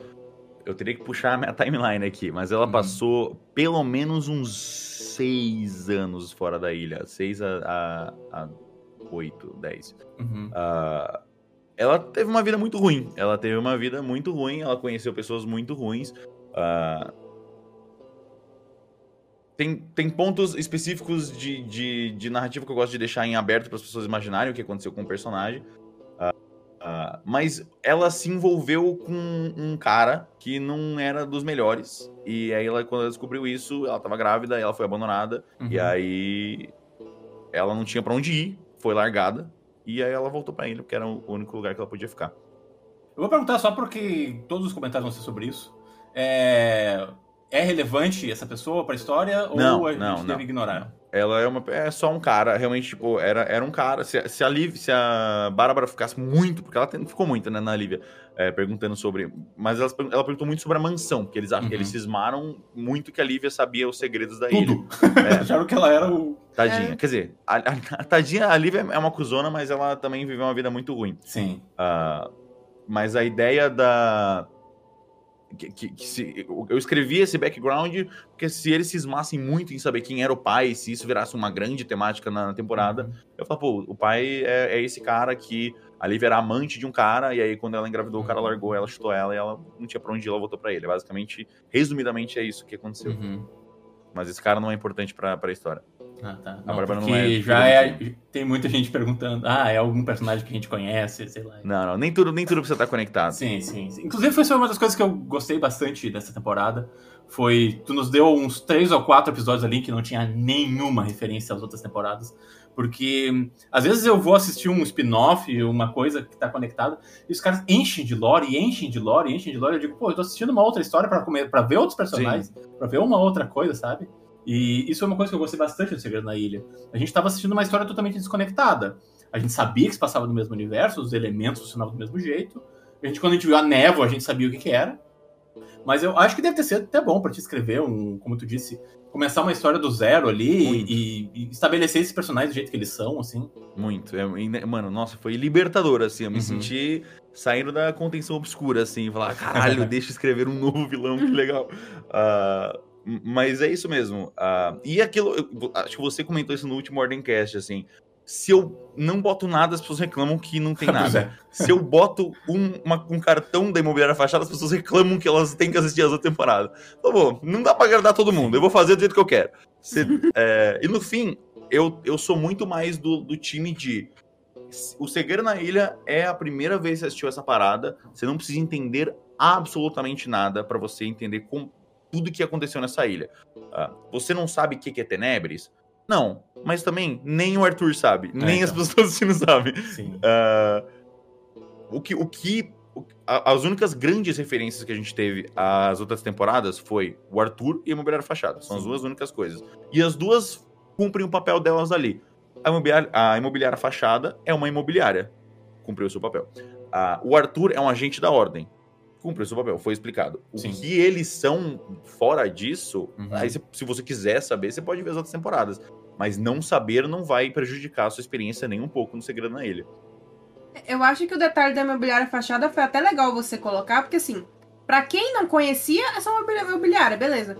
Mas pra gente, a gente pensou, puta que pariu, o Cavalcante é um ocultista, com certeza. A gente ficou com isso na nossa cabeça. Nossa, Era eu- isso. eu- mas é assim, isso aí eu posso falar. Isso aí eu te li desde o começo. Não, mas eu, eu, eu sabia. Essa, essa foi uma das coisas mais óbvias. E eu queria só que gerasse qualquer tipo de conflito. É, porque botar que o cara é da imobiliária fachada é, é tipo escrever uma grande placa. Esse é um vilão. Aham. Ele é dos Sim. vilões. Aham, E nunca que quando alguém faz isso numa história, exatamente. esse cara é o vilão. Ah, mas o motivo dele estar na imobiliária fachada que gera esse conflito. Tipo, por que que, por que, que esse cara tá na imobiliária fachada, então? O que, Sim. que ele tá fazendo nessa ilha? Não, pra mim, a dica é o próprio nome. É uma imobiliária fachada. Exato, é. Ela é uma fachada que a ordem pegou pra usar como um disfarce Será? Será? Será que foi isso que aconteceu? Fica, fica aí esse mistério. Deve saber mais do que eu, mas eu acredito que seja isso. Fica aí, vamos abrir essas teorias. Mas um uma coisa que é, assim, tá longe de ser um grande ponto narrativo que vai Sim. crescer pra caralho. É só um... Sim. O que aconteceu com a imobiliária fachada depois de calamidade ou desconjuração é só uma, um flavorzinho que vai ficar esse mistério até não ser mais um mistério. Sim. Mas não significa que tem um, um Kian 2 que está por trás de tudo. Não me Vou- coloque eu Tuquia nessa história, meu filho, pelo amor de Deus. Não significa que o síndico Sidney está vivo e está planejando Nossa. seu retorno. Não, o Isso grande, seria- o grande. Seria foda, seria Nossa, foda. seria muito foda. Spoilei o terceiro você- spin-off. É o, que o, E- é o que o fã não quer. Ah, ah, então é isso. E Esse, se você trouxesse de volta, passava pano, tá? O único, o maior de todos. Nossa, ela quer, que eu, ela quer que volte o síndico Sidney e não o Joey, né? Mas é, alguma coisa mudou. Se eu aqui, pudesse né? botar um personagem, né? Síndico Sidney ou Joey. sofri duas vezes pelo filho da puta. Eu não quero sofrer uma terceira, Entendi, tá? Então tô de Quando o boa. Sidney Ah. morreu, foi pesado pra todo mundo. Foi, foi horrível, foi horrível. Eu me lembro. Nossa, o fã ficou inconsolável. Ainda está, mas tudo bem. A gente finge que não. A gente finge que tá tudo bem. Pelo menos ele tá no livro agora. Vai ser eternizado. Tá eternizado lá. É, inclusive, é que eu ia falar, que a gente tava falando nesse assunto, tem a pergunta da Shai. Que é a pergunta é sobre essa questão da, da- das pinturas e da, até da imobiliária, né? Provavelmente não vai querer responder. Mas Quando eles falam quem isso, chamou... ele já não responde. É, ele É. já, com certeza não vai responder. Mas quem chamou a avaliação das pinturas e da mansão pra ilha? Tipo, o governo não tem um alerta dessas coisas. Alguém precisa ter feito o pedido. O, a, a imobiliária fachada é, enviou o Cavalcante e o Vanderlei e o, o- outros, tipo. ah, não tem nenhuma uma organização específica é, que eu marquei. Mas quando uma pessoa é, de- é dada morta depois de 20 anos desaparecida, todos os bens, se ela não tiver nenhum herdeiro, todos os bens dela são leiloados. Então, ah, algum curador de algum museu, alguma coisa assim, contratou um avaliador de arte, porque o cara era um pintor e ver se tinha alguma arte importante lá. É, Mas o leilão dos bens das pessoas acontece. Isso é uma coisa que acontece quando alguém morre. Ah, faz sentido. Eu agora eu não, eu tinha, pen- não tinha entendido, mas agora eu entendi bem a. Tudo faz sentido, né? É que nem, tipo, agora pensando a história do pintor, e na realidade a gente conseguiu começar a montar todos os blocos dessa história, né? Claro, ele tinha essa ligação com essa ordem antiga, que obviamente não vai falar porra nenhuma. Mas é. Mas que na realidade ele só meio que foi colocado naquela situação, que era uma coisa que a gente já tinha sentido, né? Ele, na realidade, teve um, como muitos personagens em ordem, ele teve um contato com o paranormal, e isso acabou colocando ele nesse caminho que acabou destruindo ele, na realidade, né? É isso? Exato, é. Mexeu, mexeu com a coisa errada. Uhum. Ah, e a, a- linha do tempo do Constantino é muito trágica, né? Ah, ele era só um pintor, ele achou uma tinta mágica que fazia as pessoas enlouquecerem, tipo, enlouquecerem não de igual a, a a normal, mas tipo, de Uhum. caralho, essa é a coisa mais insana Sim. que eu já vi na minha vida. Ele ficou muito rico e como todo pintor pretencioso, ele achou que a arte dele estava acima das pessoas e foi para a origem da, da, da tinta para só viver de arte e ficar pintando quadros incríveis e ser um artista lendário. Ah, e aí, por ter presenteado todas as pessoas com esses quadros, a vida dele caiu aos pedaços e ele ficou viciado na própria arte. É um arco, tipo, quando você resume, ele é relativamente simples, né? Uhum. Ah, mas ele gerou uma, uma quantidade de complicações absurda. Sim, sim.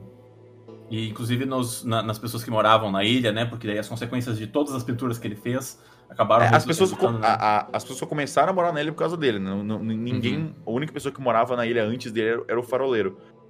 Aí, como ele precisava construir uma mansão enorme lá, que demorou três anos para ser feita, as pessoas começaram a, a morar na ilha por causa disso.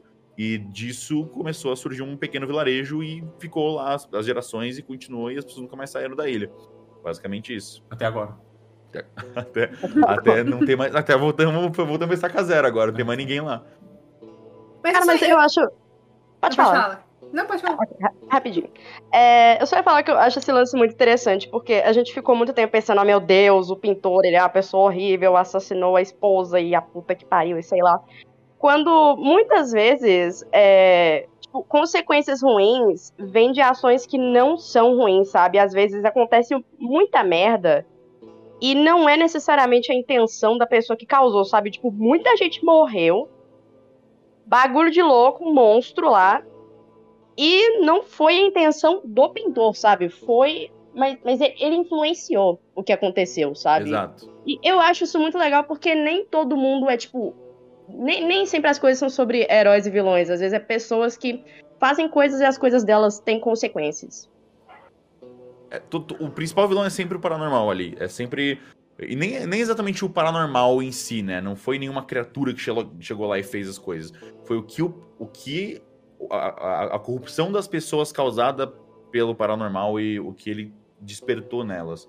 Ah, nem o Tobias matou a Norma porque ele queria, ele matou a Norma por acidente. É, uma coisa que muita gente que, que, que eu vi que tinha esse debate, né? Ah, ah, o Tobias tacou ela de raiva. Uhum. Não, é, é meio que um, um daqueles deslizes trágicos que, ah, é, você vai ficar comigo e ela tentou se afastar e quando viu foi pro saco, sabe? E aí ele teve que conviver com a culpa eterna de ter matado o amor da vida dele, que ele matou. Não tem nenhum outro, nenhum, nenhum outro culpado. Mas ele não queria matar. É, e ele tava no trânsito da tinta do, do quadro do penhasco também, que piorou tudo, toda a situação para ele. É tudo sobre sentimentos intensificados. Inclusive, o Evandro vai prender o, o padre agora? Ele cometeu um crime, É né? uma boa pergunta, né? Ele tem. Mas o, o crime dele já. Já, Já expirou. Já, já expirou, já deu a validade. Se não me engano, é assim. Sim. No Brasil é 30 anos É, eu acho que sim. de. Pra, pra expirar É um crime. foi nos anos 60, né? Se não me engano. Foi em 1964. Tô ainda com a memória fresca. Cadê, cadê esse. Cadê esse. Ainda bem que ele tá com a memória esse fresca, game né? show, caralho. Vambora, vai. Agora que eu tô afiado, mano. Calma. Se dá mais duas, que se dá duas semanas, eu já esqueci todo o segredo aí. Segura, segura. O que eu posso adiantar, o que eu posso adiantar para daqui a um tempinho aí é que vai ser um pouquinho diferente essa semana, né? Isso que eu posso adiantar. Esse cara é mal, mano. Esse cara é mal. Fiquei lendo livro e Mas tudo você é mais. obrigada a me passar, porque ninguém consegue me passar por Não, algum Tem motivo. alguma que eu coisa não acontecendo nesse podcast, eu não sei Eu vou que perder no primeiro É agora, só pra quebrar meu Não, recorde, ao contrário. É sempre o terceiro, mano. que é. É, não.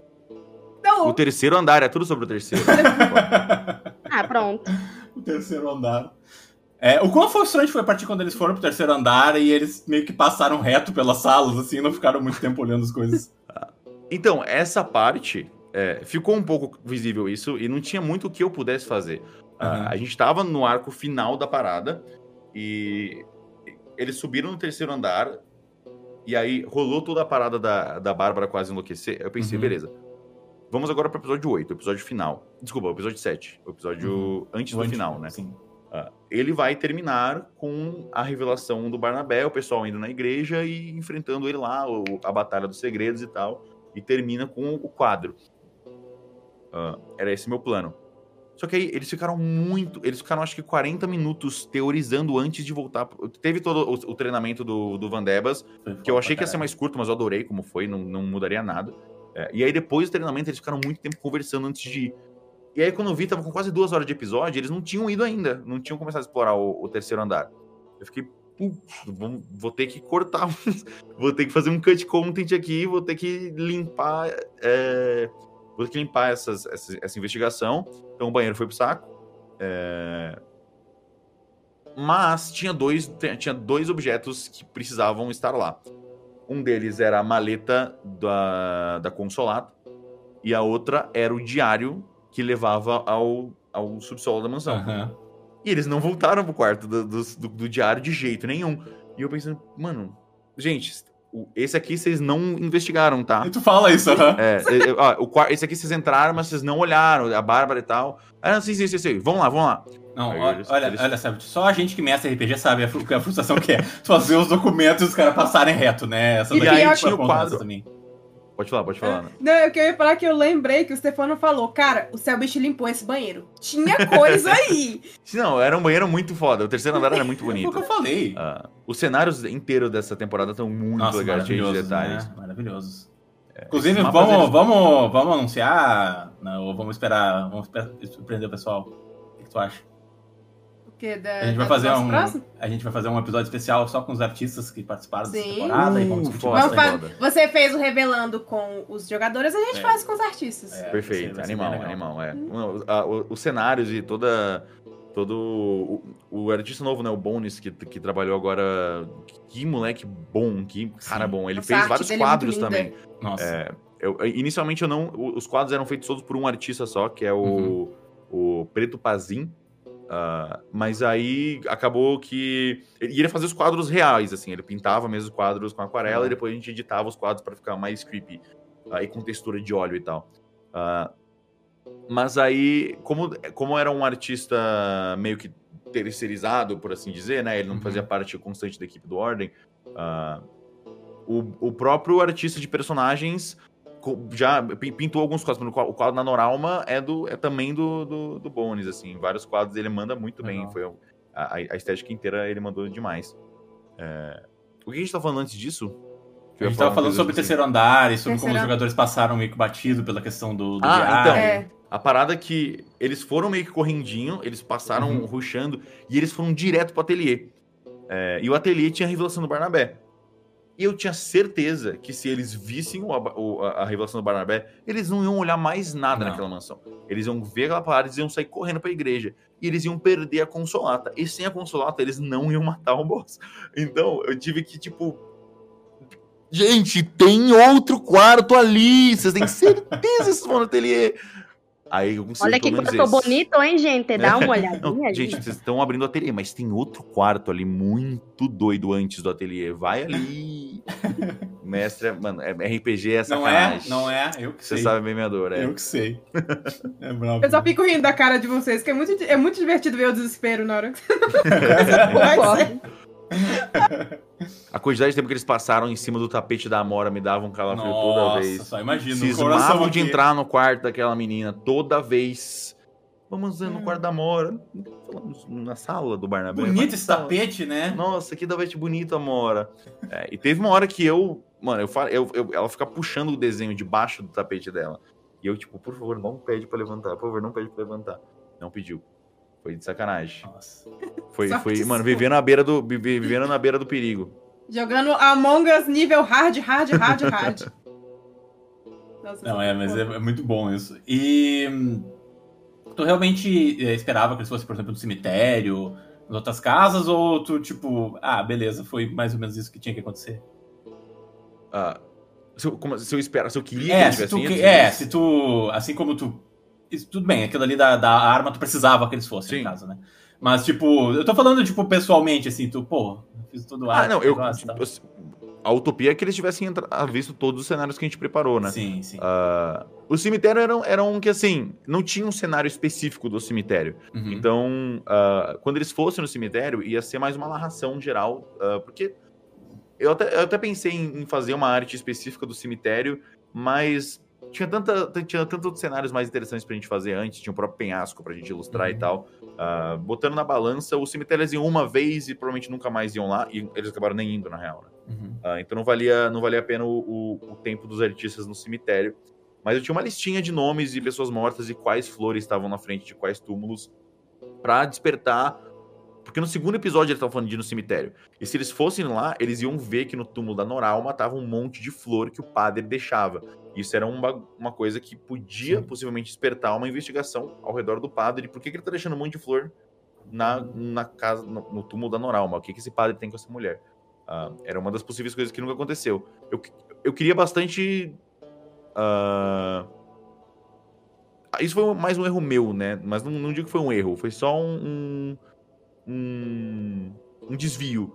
É, talvez se, se eles tivessem explorado um pouquinho mais a casa dos NPCs, é, ter, ter, ter ido na casa do Pedrinho e do, do Vitinho, que tinha uma escola lá também. Eles Uhum. falaram, eles mencionaram sobre ir na escola quando eles estavam procurando a Mora. Eu falei, ah, pode ir, pode ir, vai, vai lá pra, pra ver a escola, ver se tá legal. Eles não foram. Ah, mas enfim, são coisas que não aconteceram e ok, a história tá, é perfeita do jeito que ela é pra mim. O que poderia ter acontecido vai ficar na, na outra realidade. É, Você deu ali as opções pra eles fazerem, né? Se, se, se eles quisessem, ia tá, ia tá lá pra eles É, fazerem. eu sabia que eles não iam. Eu sabia que eles não iam pra todas, por isso que tinham tantas pra ter variedade.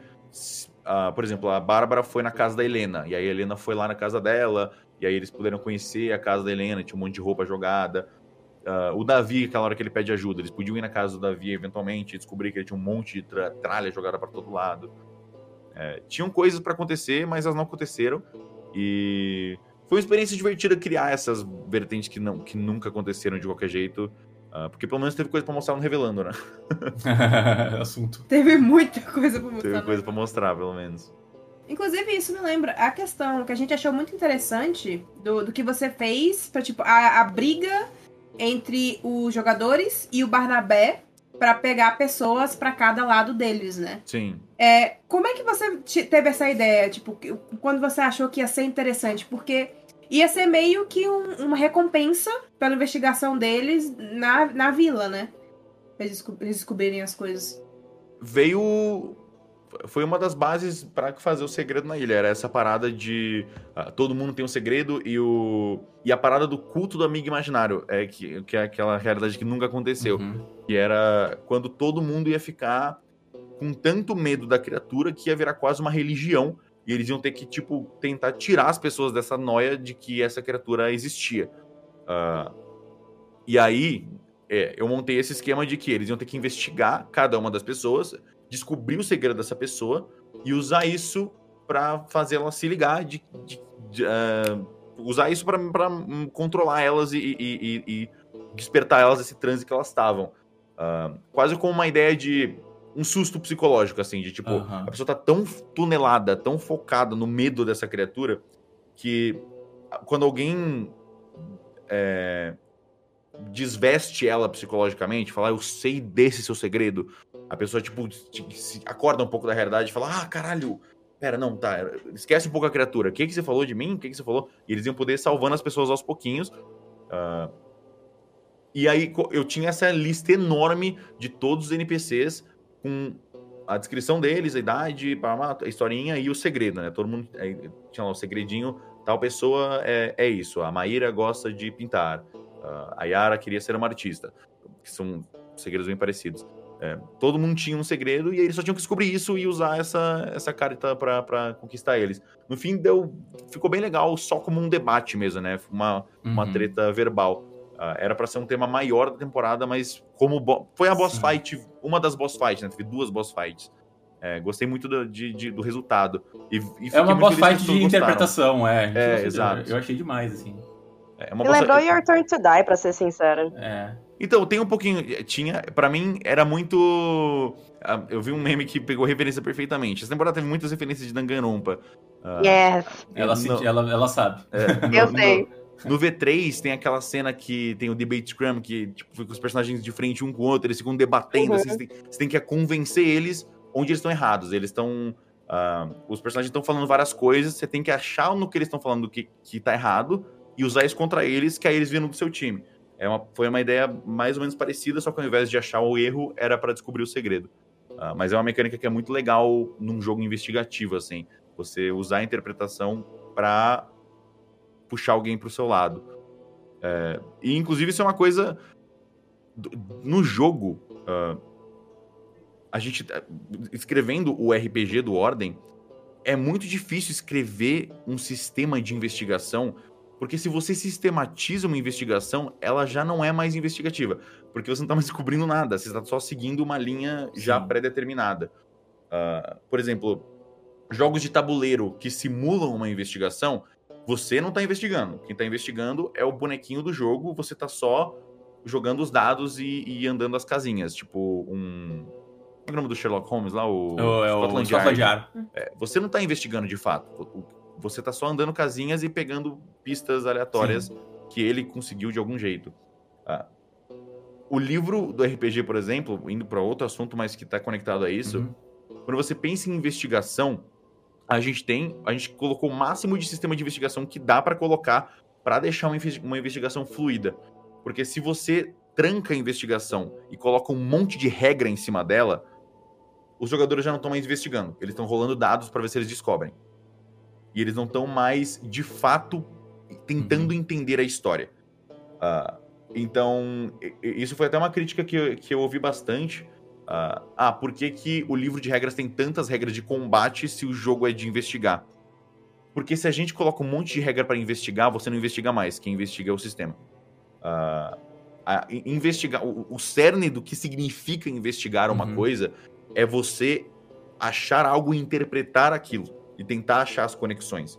Uh, e é exatamente isso que os jogadores tinham que fazer. Eles tinham que achar os documentinhos, interpretar o que aquilo queria dizer e achar uma maneira criativa de usar isso a favor deles. Uh, que foi, por exemplo, nesse sistema de, de segredos. Pois é, é, eu acho que a parte difícil que deve ser para vocês que fizeram o livro é, é, é, é, eu sei como mestre, assim, é muito difícil de escrever uma história de investigação, né? É. Porque é muito fácil escrever uma história em que o combate é focado. Eu, inclusive, nem preciso escrever. Eu só vou fazendo. Eles vão indo Exato. pra frente e eu decido na hora quem são os inimigos. Agora, uma história de investigação, tu precisa ter uma resposta, né?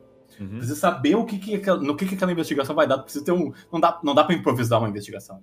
E não, não dava pra tu não... decidir quem era o Barnabé, que o Barnabé era o vilão na metade da temporada. Não, tem, não vai fazer sentido, né? E não tem como você sistematizar uma descoberta de alguém. Sim. Porque é uma narrativa, é uma, uma descoberta. É tipo.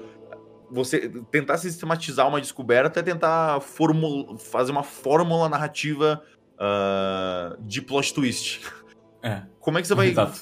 criar um algoritmo de plot twist? É uma loucura pensar numa coisa dessas. Não tem como. Você tem que deixar o investigador tirar as próprias conclusões. Sim. É, então, para isso, o sistema tem que, tem que dar muita liberdade. E para isso tem que ter pouca regra. Nossa, sim. Porque se, se, a gente for puxar toda hora, ah, tem que tirar um 20 para descobrir isso aqui.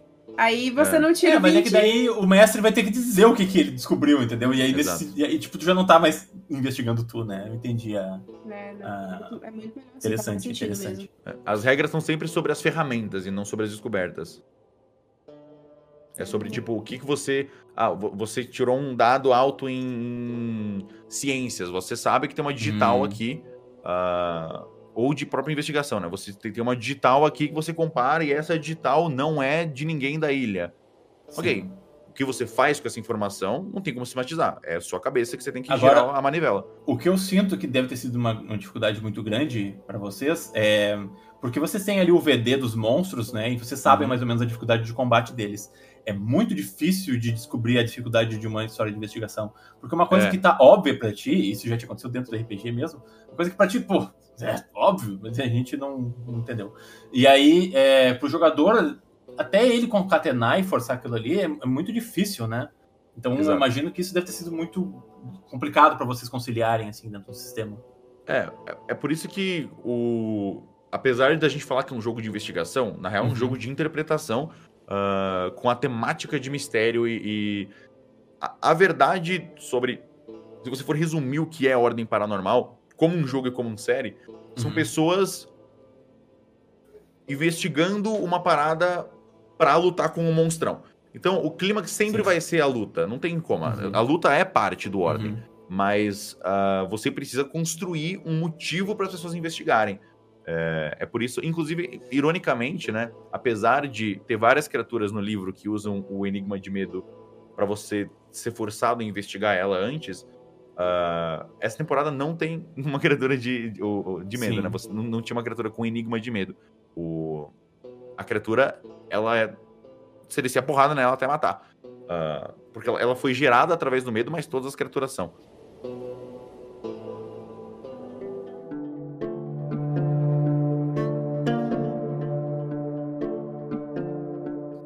ok, é, é uma pergunta do Tracol. E ele falou: Opa, Selbo, parabéns pela temporada incrível. Obrigado. Enfim, a minha pergunta não está relacionada com a temporada e sim com o livro, que também está incrível por sinal. Sobre a parte dos sigilos de eloquência, é só aquilo ou tem mais coisas sobre eles que podem ser descobertas por análise dos símbolos existentes? Tem mais. Mas são detalhes, são maneiras diferentes de desenhar alguns sigilos. Uh, coisas específicas que muitas ideias não foram nem minhas. Uh, tem muitas coisas que foi o próprio artista dos símbolos que, que, que sugeriu. Ah, legal, é legal para deixar os símbolos mais complexos. Não todo símbolo deve ficar muito parecido, eventualmente. Então tem alguns, alguns detalhezinhos e você pode brisar nos seus símbolos como você quiser. Uh, grande parte da graça dos símbolos do Ordem é que tem muita firulinha de, de, de, de decoração ali. Uh, tem muita coisa que é ah, um círculo é uma invocação, beleza, mas uhum. se eu uhum. botar oito círculos diferentes em lugares diferentes, pode significar uma mega invocação? Talvez. O símbolo é seu, tipo, o jeito que você vai falar com o outro lado é, é seu também. Você pode desenhar os seus próprios símbolos e vai ficar maneiro.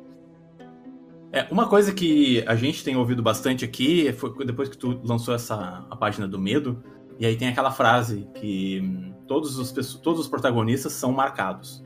Todas as histórias são sobre os marcados. São sobre os marcados, ok. E as pessoas levaram isso em, em consideração de que todos, ou seja, todos os protagonistas da série Ordem Paranormal são marcados. É, isso, isso é verdade? O que eu posso dizer é, ó, todas as histórias são sobre os marcados, uhum. certo? Ah, tem uma frase no livro que não é na página do medo, ela tá em outra parte e essa é uma frase que eu posso responder e, e especificar. Uhum tem, tem uma frase que diz: em termos de jogo, todos os jogadores são marcados.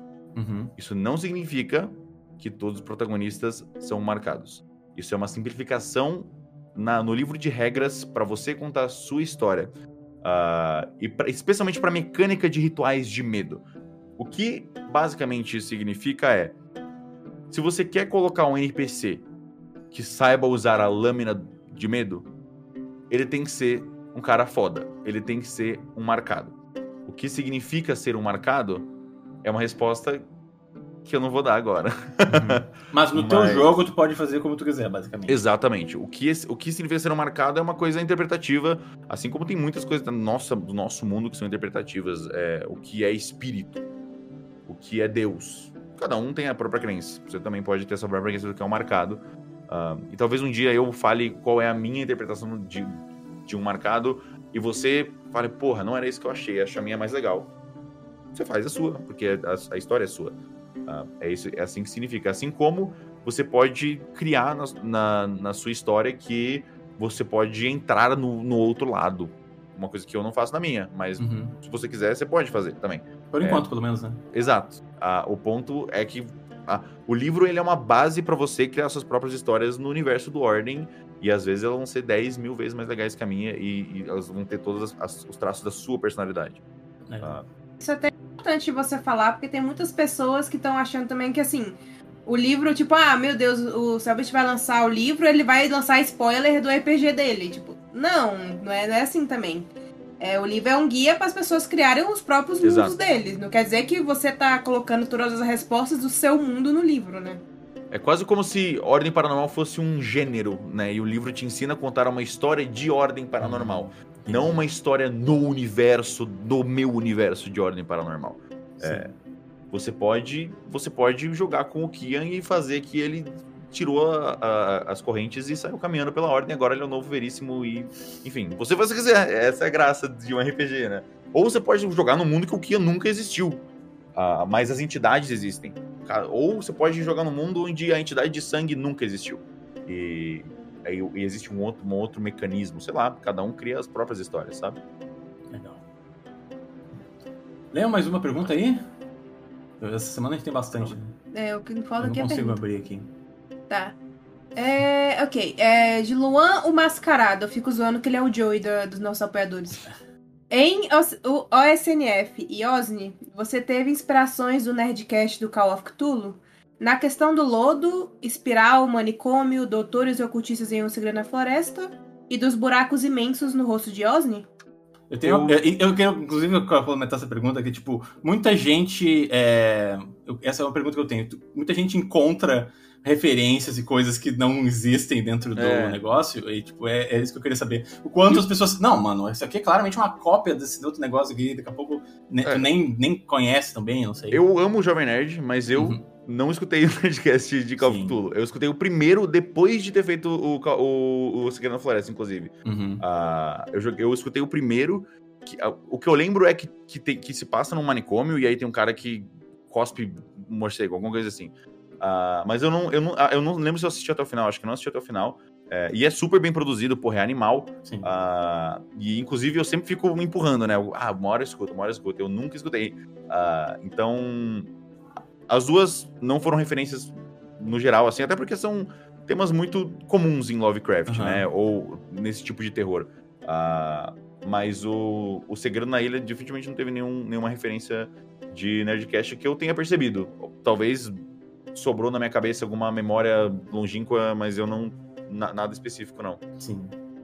Um, um buraco que- nas cara, os buracos Hum. na cara foram por causa de prosopagnosia, né? É, o, Sim. é o- sim. a doença do, do Barnabé. O- uma referência que eu tava pensando aqui, tu tava falando sobre a questão do culto do Barnabé que tu queria criar. Tu já viu o Nevoeiro? Do Stephen King, É, eu assisti quando era muito criança, eu lembro que o final é muito doido. é, Ah, exatamente. tem- Mas tem culto, tem uma dinâmica bem parecida disso. Tem uma religiosa dentro da, do supermercado e ela começa. Enquanto mais as coisas começam a ficar caóticas, mais ela começa a arrecadar ah, pessoas pro seu, pro seu culto, assim. Eu acho que vale Pô. a pena. Olha, é um dos meus filmes É, eu, preferidos. eu né? tenho que reassistir esse filme, eu tenho que assistir esse Ele é muito livro, bom. né? Você Ele leu é o livro? bom. Não, é um, é, um, é um conto só, né? Que eu saiba. É um conto só? Eu não é, sabia. o, é, o eu Nevoeiro sei. é um conto. É um filme que eu fico. Que eu, que eu, Nossa, eu adoro esse filme. que eu fico de reassistir, eu nunca reassisto. Nossa, ele é muito, Mas- muito bom. Eu, assim, se eu fosse dizer, eu, eu lembro que a, a névoa de ordem deve ser uma referência de, de um nevoeiro. Ah, Uhum. Porque eu acho muito legal a ideia do, do nevoeiro. Ah, na real, é uma referência mais Silent Hill, né? Se for considerar. Aí que tá, eu não sei de onde É, que, exatamente são é as que Silent referências. Hill, Silent Hill tava pegando muito de Stephen King, né? É, tem muita referência de Stephen King no Silent Hill. Pode crer. É, essa é a parada de criar história. Você nunca sabe. a- Às É, vezes tem uma referência. Por exemplo, tem referências que eu claramente, abertamente sei que são referências. Por exemplo, achar um corpo e tocar lá do, do Danganronpa. Aquilo lá é 100% uma referência proposital. Mas tem referências que você faz de coisas que você gosta que você nem percebe que você fez. São só, você só escreveu e quando você viu, nossa, é verdade, é parecido, não tinha nem percebido. Ah, 90, e 95% das coisas de histórias similares que você vê são, são grandes coincidências ou referências inconscientes que as pessoas fizeram. Legal. Pra caramba. Porque.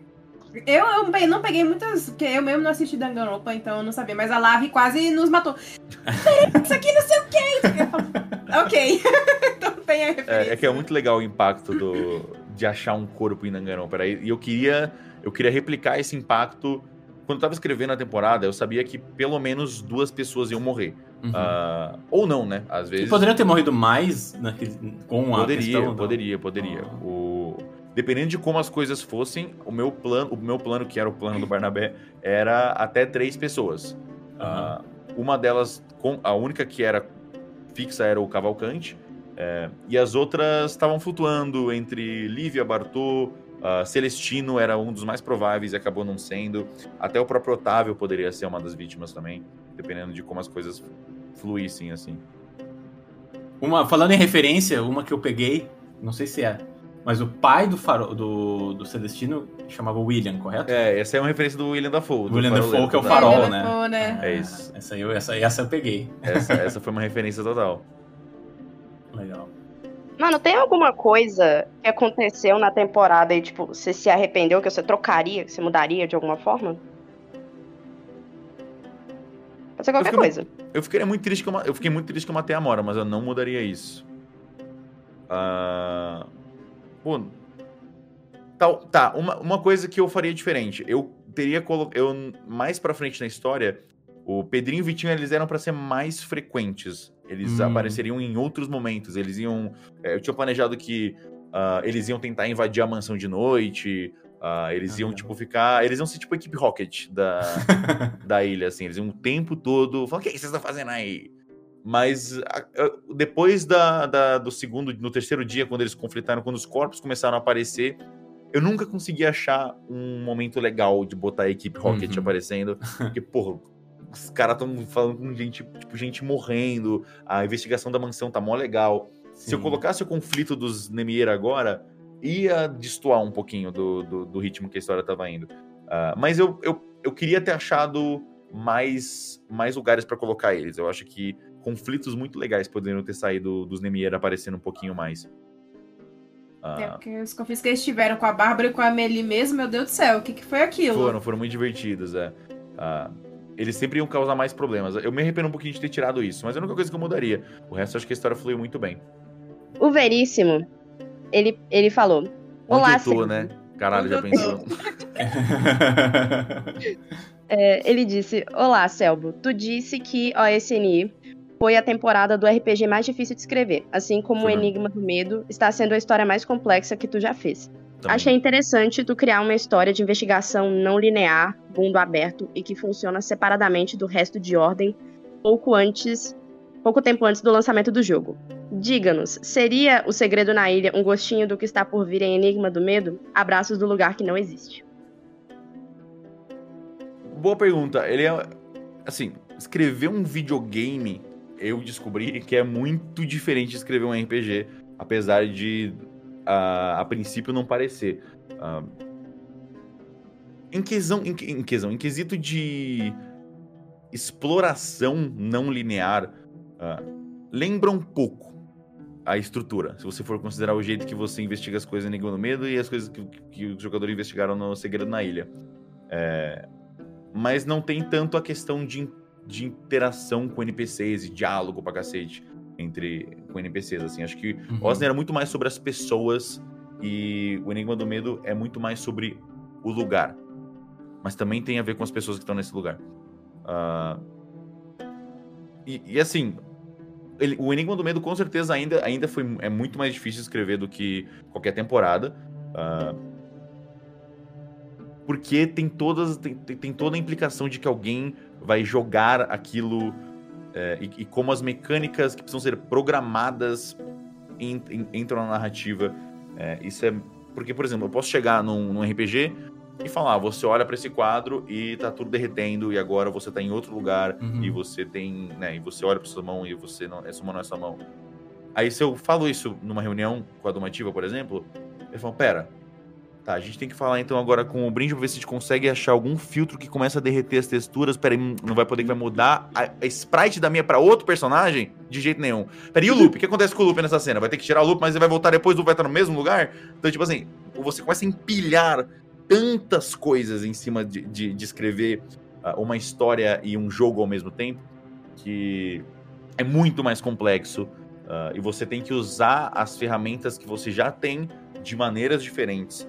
ah, ao contrário de um RPG onde você tem poder infinito pra fazer o que você quiser o tempo todo. Sim. Então, assim, o, o Segredo na Ilha foi, foi o RPG mais difícil de escrever, mas o Língua do Medo ainda, ainda é a coisa mais difícil de escrever disparado Mais complexa. que eu já fiz, né? Ah, o livro também foi difícil de escrever, mas ainda assim o livro ainda tem a liberdade mecânica de eu quero fazer um ritual que, que aumenta minha perna em 3 metros, pronto. Fiz, só escrever aqui que ele faz isso. É, não tem uma implicação de programação, arte, pra, pra, pra Sim. passar por seis etapas diferentes pra entrar na parada. Tá, e como é que tá ficando o jogo? Bom pra caralho. É. Tô ficando muito feliz com ele, tá? Animal. É, recebi umas, uns videozinhos mais cedo que estão muito legais. Tô muito empolgado pra, pra, ver, pra ver todo mundo jogar. Nossa, a gente também, né? Janeiro. É assim, é a coisa que eu mais trabalhei na minha vida, tipo, em questão de tempo, né? Eu nunca Uhum. fiquei tanto tempo trabalhando numa coisa específica, ah, num, num produto específico, né? O Ordem existe há muito tempo. Mas ficar num, num produto específico que vai ser lançado, eu nunca fiquei tanto tempo trabalhando.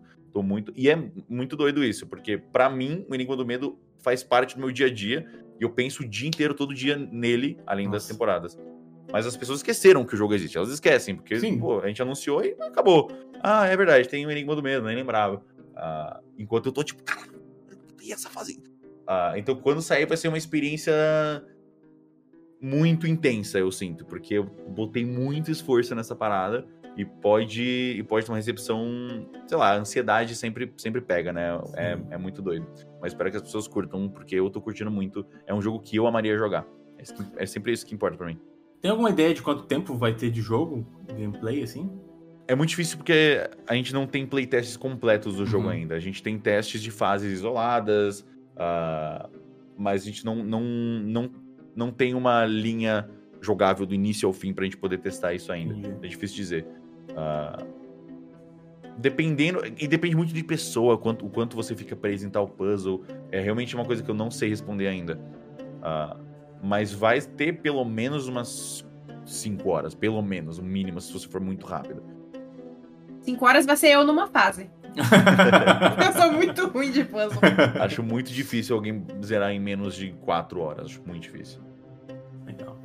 É, é, esse aqui é, esse aqui é interessante. De Pontes, o que era aquele objeto que a Meli encontrou que tava, sendo, que tava travando o motor do barco lá no primeiro episódio? Ótima Boa pergunta. essa é uma boa pergunta. Tá lá ainda, né? Tá no, tá no barco. Ah, isso? não! tô brincando, tô brincando. É um pedaço assim, é um pedaço assim. Ah, do sino. Ah, Ah, faz sentido. É uma boa pergunta essa. ele, faz tinha, sentido. ele tinha alguma coisa escrita? Eu não lembro. Tinha, tinha tipo uns sinaizinhos nele? Tinha, grav... tinha é, coisas encravadas nele que eram difíceis de, de ler. ah, e os jogadores tiraram um teste de percepção baixo. Mas Hum. tinha. ah, era, um, era um negócio de metal enferrujado, velho pra caralho, com gravuras pequenas em ouro. Uhum. E uma coisa que eu percebi pelo mapa, é, ali naquele. Naquele lugar onde tava o sino, né? Embaixo da mansão, Uhum. tinha uma parede é, desmoronada. Ela, ela conectava com a caverna. A gente não mostrou isso? É o mesmo Eu- mapa. Não, Ah! É tipo, É se o- fosse pro lado, tu ia É ver isso. o. a- a- as pedras desmoronadas levam ali pra fora, é o mesmo mapa. Achei que a gente tinha mostrado isso no Revelando. Ah, Não, eu acho que não. Viajei. Só se tu mostrou por cima, assim, mas É que eu não tava controlando a câmera, né? não era chegaram a falar, eu tava, acho. Eu tava só na mesa, mas eu não tava vendo a câmera em si. É porque eu acho que, lembrando de onde é a caverna, acho que, tipo, na geografia do lugar, lembra muito que ser debaixo da, da mansão, né? É isso mesmo, é. O É. penha... é embaixo do penhasco, tipo. O penhasco da norma. Deixa eu fazer, sei lá, com o meu celular aqui. Tipo, pensa É. que o Eu acho penhasco é aqui. Aham. Aqui pode ser, que fica melhor. O penhasco Tá. é aqui, aí aqui embaixo, mas entrando aqui tem a caverna e a mansão tá aqui em cima. Ah, Então entendi. aqui Inclusive- você desce e sai por aqui. Eu acho que eu notei isso porque na, quando tava a Bárbara e o Milo lá, na, lá no, no penhasco, e aí a câmera, a- é meio 3D, né, mostrou embaixo. As pedras estavam muito parecidas com as pedras que eles acharam o corpo do Cavalcante. Isso, é, é, é mais pro lado ali, é logo ao lado. É bem do ladinho. Hum, Tá eu achei que, que eu tava região louca, macabra mas... lá. Aquela região maldita Legal. ali. Porque eles encontraram a Morinha, que ela saiu da, da floresta, e logo do lado, assim, eles andaram um pouquinho e entraram na, na caverna, né? Então Isso. é bem ali mesmo. É bem do lado. Legal. É Uma coisa que eu, que eu esqueci, eu realmente, tipo, já tava tão na minha cabeça que eu nem lembrava Tão que óbvio. era. é. Não, é, Achei que a gente mas tinha mostrado. eu percebi pela arte mesmo, assim, eu digo, olha, essas pedras parecem as pedras do, É, da- caverna. assim. Inclusive, É durante lugar. a temporada eu tava, mano, Sei lá, eu, é que eu, sou- eu sou meio toco, tocar louco nos RPG, né? Eu já teria tentado, sei lá, puxar aquelas pedras, ver o que, que tinha atrás daquele lugar ali. Tentar... É, não, puxar as pedras não ia dar, porque elas eram pesadas pra caralho. Uhum. Mas. ah, Explodir. Eles podiam tentar botar um monte de querosene. Se, se eles cismassem muito, eu ia deixar eles entrarem Uhum. meio que na exploiting, assim, né? Sem, sem investigar. Ah, mas ia ter que cismar muito, ia ter que cismar, tipo, ter que Entendi. pegar um barril de querosene pra estourar lá. Mas Se, se eles quiserem, mano, se você. É que eu, como jogador, sou campeão de fazer esse tipo de coisa. né? É, então, tem muita gente que é assim, né? Os jogadores do Cegueira Nele, eles estavam mais contidos nesse Sim, sentido. Eles estavam querendo, estavam com muito medo de explorar. Ah, efeito do, do, do primeiro episódio, né? Eles Sim. ficaram cagados de medo com a Noralma no quadro. E eles Eu esperava que eles fossem encarar um quadro no primeiro episódio já? Você já estava escrito? Ah, tava nos meus planos, tava. A Uhum. gente deixou preparado. ah, é, Sim, era possível. Era possível, uma possível acontecimento. é, Tá, eu, eu tava 50-50. Tipo, ah, seria legal se eles fizessem, mas se eles não fizerem, pelo menos eu crio um mistériozinho ali sobre o terceiro andar. Ah, o que eu não esperava é que ia demorar mais cinco episódios pra eles olharem de novo pra um quadro. Eu achei que eles iam olhar, tipo, esporadicamente assim, achamos um quadro? Vamos ver aí o que tem. eu Vamos tava ver. um pouco agoniado. Terrorizou eles demais. É, então, eu acho que- Sim, mas foi isso. O Foi impacto da cena natural foi, foi, Foi mais forte. forte. do que o planejado. Ah, boa parte por causa da música e da, e da cena inteira. Das Aquela luzes. cena, ficou, é, foi incrível, aquela cena né? foi uma porrada e ainda deixou a, a, a Meli enlouquecendo. Então, entendo porque os jogadores ficaram cagados. Sim. Se tivesse. Eu, eu tenho uma teoria que se qualquer outro jogador tivesse ido naquele quadro, eles não teriam ficado com tanto medo, porque ele não ia ficar enlouquecendo. Sim, porque Ele ela é foi a- só- a pessoa que menos tinha sanidade. Foi É, foi justo a Meli que era a única que não podia ter ido. E a atuação da Bia também foi É. ótima, né? É, nossa, É, foi pra demais. variar, né? A Bia, Bia foi- entrega foi do tudo. caralho. Foi perfeito. E eu adorei a, o, o token da, da Noralma, era muito foda. Ela Foda, tinha um né? cabelo. Por isso que eu achava que ela era uma, uma degolificada, que ela tinha aquele cabelo por cima, aquela coisa. É, era um véu. Era é, o- tinta, o né? véu, né? Exato. O Era, pare- era tinta correndo ou era cabelo? Ah, tudo tinha tinta, né? É, não, era tudo derretendo, era tudo, Tudo de tinta porque, né? o, porque ela, a Noralma não existia, né? Ela era uma alucinação da tinta, Uhum. baseada no quadro e no pesadelo da Meli. Ah, mas o. Mas a ideia toda do. do- do- pô, os, os tokens animados foram muito doidos nessa temporada também. Deu um trabalho Nossa, pra caralho pra sim. conseguir Imagina. fazer, mas depois valeu muito a pena. Vamos falar isso porque quando, quando eu vi aquele, o, o Olivier, que ele apareceu primeiro, respirando e Pois mexendo, é. eu falei, eu tô ficando doida. Aí eu fiquei, tipo, perto da tela assim, eu vi que ele realmente ele tava se mexendo. Eu falei, caraca, meu, o Selbit muito- fez de novo. Foi muito difícil, mas, deu, mas valeu muito a pena. Valeu, foi muito legal ver os, bonito. E agora, é, vendo os tokens de calamidade de novo, os bonecos tudo parados, assim, eu fico, nossa, que estranho. Respira, pisca, faz alguma coisa. E calamidade, vocês colocaram os portreitezinhos que se mexiam, é, os respiravam e mexem, piscavam. é. aham, os, os Mas mexem. os, os bonequinhos estavam paradinhos lá e realmente. Porque você sempre tem isso, né? Toda temporada você coloca uma coisa nova. Tem que ter, tem que ter, senão não tem melhorzinha, graça. é, tem né? que ter alguma coisinha mais legal. Tem que sempre ter um passo à frente. Inclusive, eu, eu- vou falar, tem uma teoria no nosso servidor. Vamos ver o que eu quero ver a tua reação, tá? É. É, tem uma teoria que na, nos sinais do outro lado, que a gente vai falar bastante daqui a pouco, é, que a questão de investigar a língua, uma língua estranha e tal, que vai ter alguma interação maior com o fandom, assim, seja com o chat, seja com, seja com a gente investigando por fora, assim. Já teve isso Ah, antes, já teve ah, o Anfitras, já, É, já pediu, a- já isso, pediu né? uma opinião já. Interessante, Ah. né? E é uma Sabe. temporada, a gente, a gente acha que um dos elementos seria a energia, então faz algum Será? sentido. Faz algum sentido. Tomara. Ó, A temporada do. Eu, amo- eu gosto muito de energia. Esse meme. Nossa, a temporada da letra árabe vai ser foda mesmo. né? Vai ser foda, mano. Quando, quando ele aparecer, vai ser, vai ser difícil de narrar. Não, você vai falar que nem aquela mulher, né? Você vai falar daquele Sim, jeito. sim. Vocês finalmente. Viram como é fácil? Vê, gente, só fazer um esforço diferente, não tô entendendo.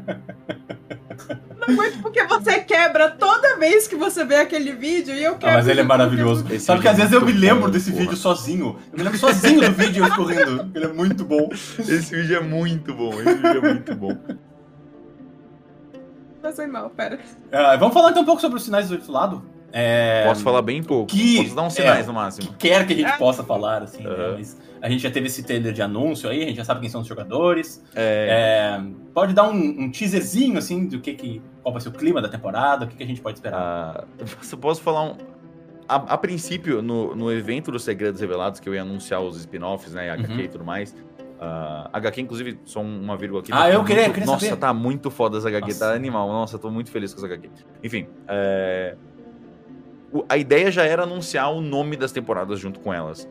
Ah, e Nos Ah. posterzinhos lá, tinha uma versão do- de cada posterzinho que tinha lá. ah, é, o Segredo na Ilha, os Sinais do Outro Lado, a... Mas o... E, e, tinha um, e tinha coisas escritas com a com essa nova Aham. linguagem. Ah, e o que tava, o que tava escrito nessa nessa nesse textinho que tava que a gente tirou era era busquem conhecimento. Tá brincando. O fã não estava correto. tava escrito busquem conhecimento. É isso que eu posso dizer sobre essa temporada. Então é real. A gente já sabe quem é. Pilu, A identidade verdadeira do estrangeiro foi revelada. por É- isso que é o nome que eu dele tá em falar. árabe. O nome dele tá Nossa, todo, tá explica. todo em, em enigma pra todo ninguém saber que é o ET Bilu, mas não, a gente Preciso que tu vaze o F, inclusive, eu não tô conseguindo escrever meu nome.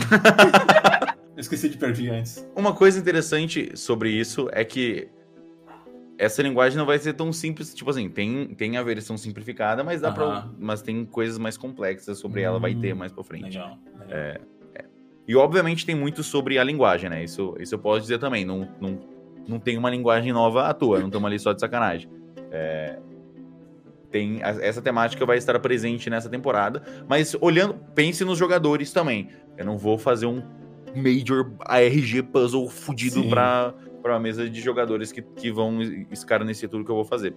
Ah, então, o clima da temporada definitivamente vai ser mais leve do que o Segredo na Ilha.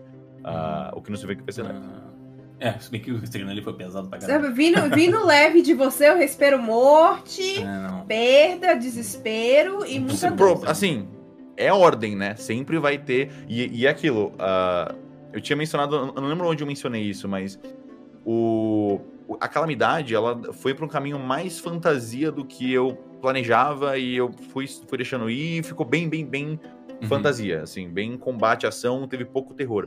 Eu quero, eu tô voltando um pouco a- o, o, o- o ritmo, porque as coisas precisam se manter como a ordem é, né? Como sempre foi. Investiga, terror, mistério, vai dar bosta, pode dar bosta, Legal. monstro, deu merda, vai todo mundo morrer. É, esses são- são os, os pequenos lemas, assim, da, do ordem que não podem faltar. Então, quando eu digo que é uma temporada mais leve, é porque eu, eu vejo os jogadores na mesa e eu não vejo, tipo, como não todo mundo tá se divertindo e rindo pra caralho. Assim como foi o Segredo na Ilha, né? Teve, foi uma temporada mais Sim. leve até ser a temporada mais É. pesada não tava- de todas do nada. Ah, então, às vezes a mesa me impressiona e as coisas mudam do nada, eu nunca sei. É, o Segredo na Ilha era pra ser uma temporada mais leve também e eu, Não sem foi. querer, não foi. é. Quer dizer, É. mais ou menos, né? A- com o culto do amigo imaginário era pra ser mais brutal ainda do que foi. Sempre tem essas vertentes, né? Eu nunca sei exatamente pra onde vai a história. Sim, Acho que é a graça de fazer RPG. legal.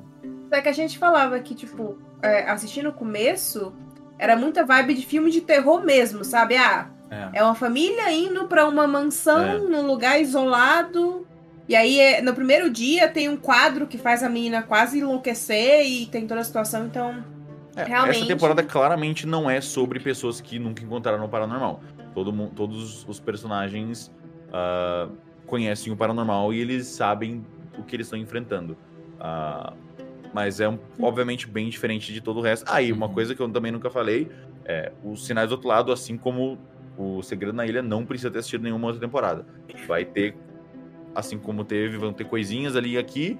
ah, vai ter não vou falar. Mas o, mas o que eu posso dizer é que se você chegou no Segredo na Ilha e quer e vai e tá em dúvida se precisa assistir o resto pra assistir essa próxima, não precisa, você pode assistir os sinais Hum, do outro entendi. lado sem problema nenhum. Não precisa nem ter assistido o Segredo na Ilha pra assistir nada.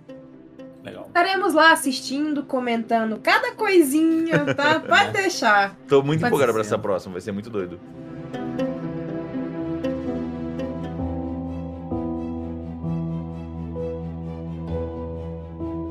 Gurias, vocês têm alguma pergunta mais específica para fazer? Antes? Você está preparado? Ah, essa é a pergunta? Vem, lá vem, lá vem. Acho que sim. Olha. Pois é. é a gente vai te dar essa colher de chá porque você não matou bisteca tá? Então, tentei, vamos tentei. Tentei até o final. Tentou Tentou, várias vezes. conseguiu. Essa era a minha teoria. Minha teoria é que ia ter sete episódios, porque o gato tem sete vidas e cada episódio ia tentar matar ele uma Era vez. uma Essa teoria. essa era a minha teoria. Acho que se você contabilizar todas as vezes que eu tentei matar o Besteca, deve ter dado uma 7. tentei matar ele off, off camera também. Ah, bom. É isso. A gente Não- sabe não que você fez o monstro desviar dele, porque senão a Lorena ia te deixar dormindo no, no banco da praça, do lado de fora, né? Então você. Ah, inclusive, é, esse, esse é um- um- uma grande resposta que, que eu dei, né, sobre o paranormal. Ah, o monstro ignorou o Bisteca pra ir, pra ir atrás da- verdade. das pessoas. Essa é uma, mais uma resposta que também tá escondida no, no subtexto das coisas. Olha aí. O que, que significa, né, ele ter ignorado o gato? Mas se nós vamos falar de respostas, então Ah, a vem. gente vai precisar de respostas agora. Porque vai começar o nosso popular show do Medão. Show do Medão. O show do Medão, né, nessa temporada, ele tá um pouco diferente do que, né, do que tu jogou aqui quando tu teve aqui a última vez. É, nós não temos mais o limite de tempo. E agora tu vai ter três opções de ajuda.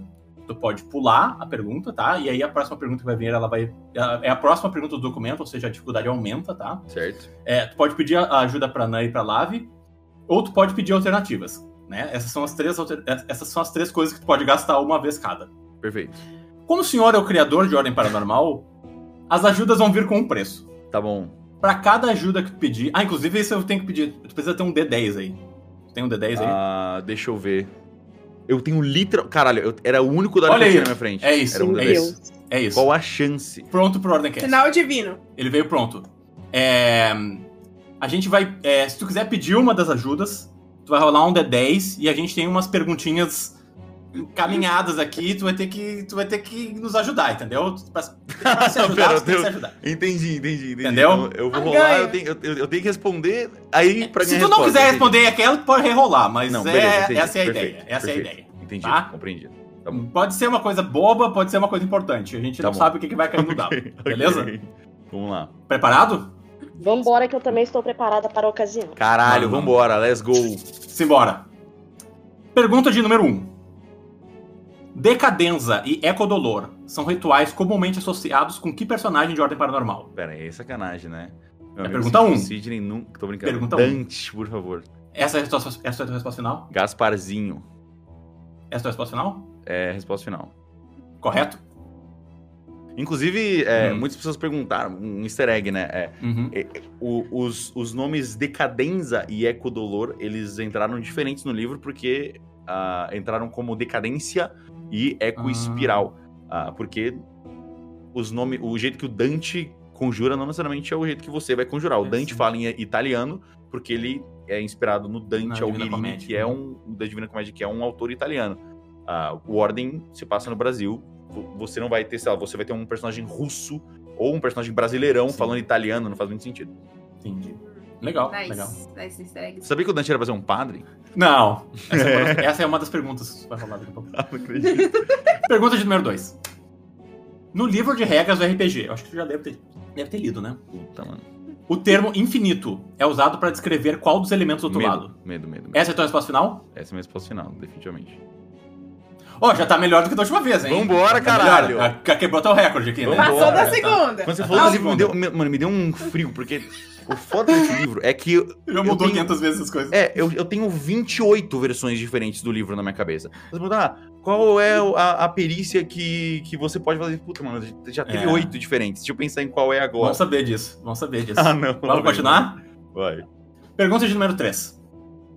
Em O Segredo na Ilha, qual era o nome de batismo do pedreiro que assassinou Noralma Moretti e que em anos posteriores assumiu a função de padre na Ilha de Típora? Tá, Tobias F. Conclior. Essa é a tua resposta final? Isso. Tem certeza? Consigo ainda dizer que é Tobias Felipe Conclior. Olha aí. Uh. Nome, nome do meio revelado. Easter egg. Correto. Por enquanto, ó, três, três. Agora que vem a, a maldita, né? A que tá quebrando todos os jogadores desse RPG por algum motivo. Ah, lá vem nós. desse, desse quiz. Vamos lá. Pergunta de número 4. O poder paranormal, a anatomia insana, que dá 50% de chance de ignorar o dano adicional de um crítico, está ligado a que elemento do outro lado? Caralho, tá. É... Vamos lá. Eu, ó, eu já. A 4, a 4. Isso, é a veio, 4. veio na minha cabeça como sangue. A parada dos 50% me questiona se isso não virou de energia depois. Mas a anatomia insana é um poder de sangue. Ah, quais são as alternativas? Tu quer pedir alternativas? É, não, não. Quais são Tu as. pode pedir ajuda pras gurias, tu pode pular, ou tu pode pedir alternativas. Quatro alternativas. Mano, a anatomia insana. Puta, mas a anatomia insana. Tem que ser de sangue. Mas se eu errar e eu perder sem pedir ajuda, eu vou me sentir muito mal. Tem Ah. acontecido bastante aqui nesse, nesse podcast. É. Hum, pelo amor de Deus, homem, me passa. O que, que tu quer fazer? A anatomia insana é de sangue. Não tem como não ser de sangue. Essa é a tua resposta final? calma, calma, calma. Ai, eu me divirto com isso aqui. É, é, é, é de sangue, 100%. Não. Essa é a resposta final. É. Não é possível. Correto? Caralho, não brinca, porra! Tá maluco? Finalmente quebrar a maldição. Tá doido. Vamos lá. Quatro, ó. Quatro. Mais uma e tu empata com a Nan, hein? Vambora, né? Ele, ele tá empatado com a. E não posso pedir ajuda pra ela, hein? Vai me sabotar. É, Não, e não ela faz não, isso não mesmo. E ela não. faz Não mesmo. Ela faz não mesmo. vou. Eu quero Tá que ele passe. Voltem a fita aí que vocês vão ver como ela faz. Pergunta de número 5. Vamos lá? Qual o nome completo do solícito fastudo de Típora que se oferece para limpar o vômito de Amelie no episódio Praia? Ah, é o Davi Pomar.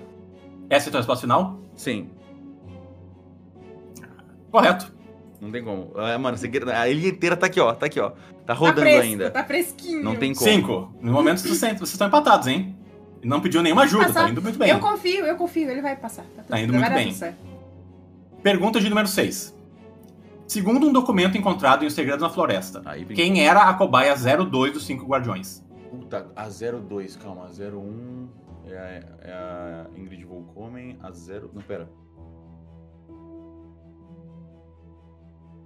Caralho, me dá alternativas. Quer as alternativas? Quero.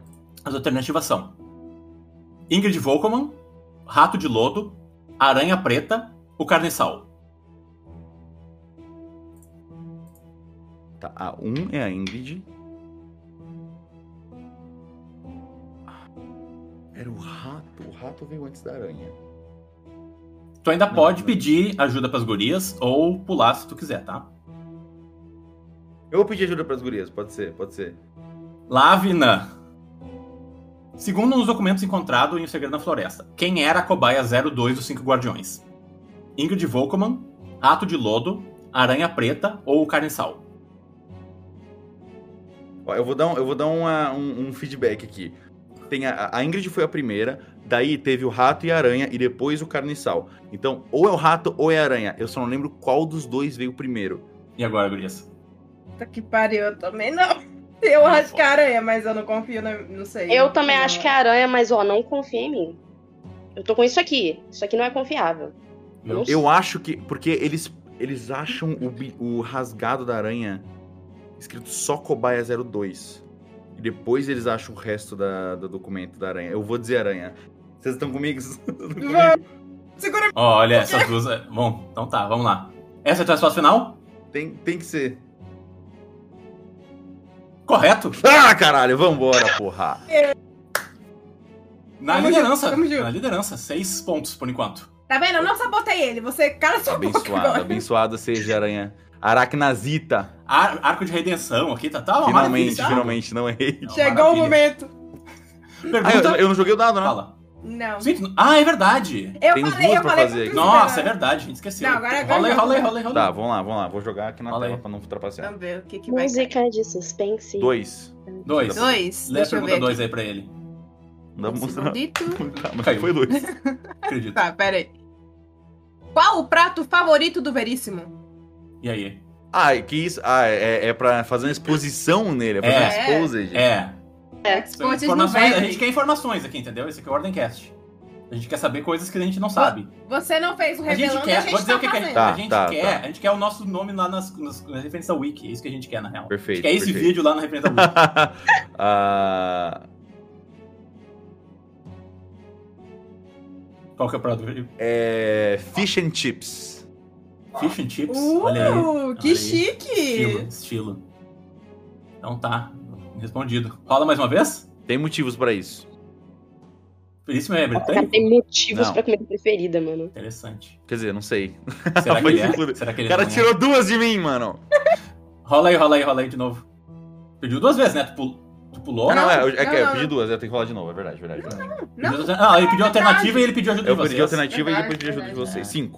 Ah. Cinco. Deixa eu ver. Né? Que agente da ordem seria mais provável de postar conteúdo frequente. conteúdo frequentemente no TikTok. Ah. Ah, eu Você quer- que. Cânone, Você- cânone, cânone. Eduarda.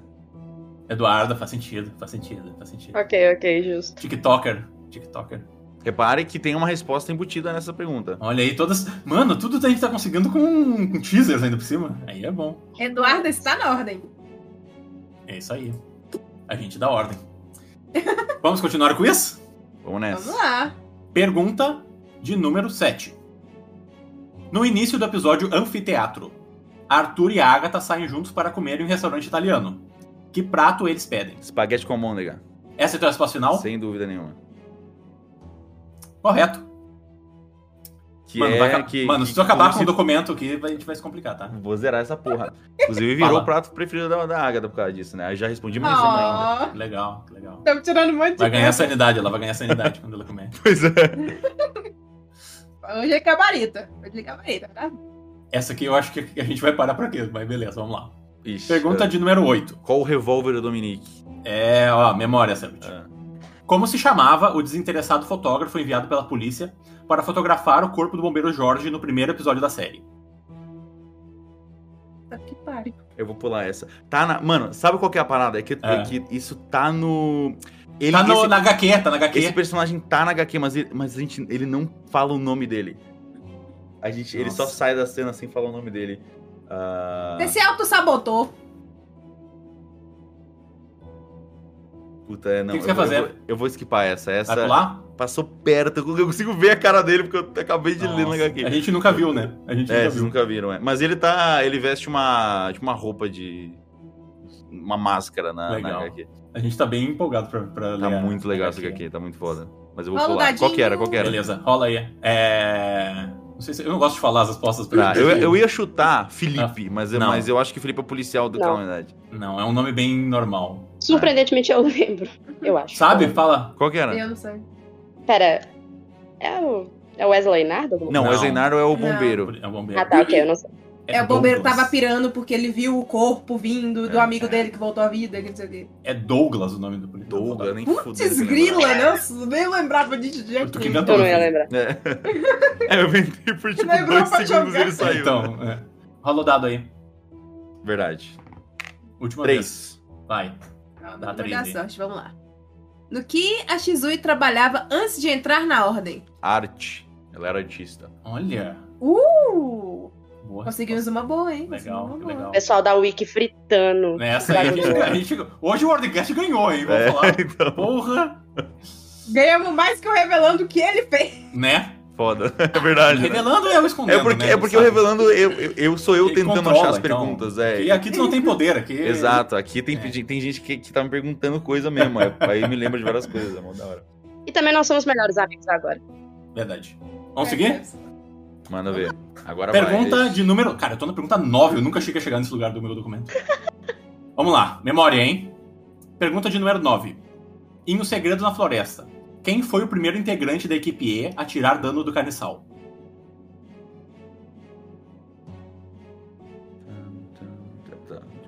César.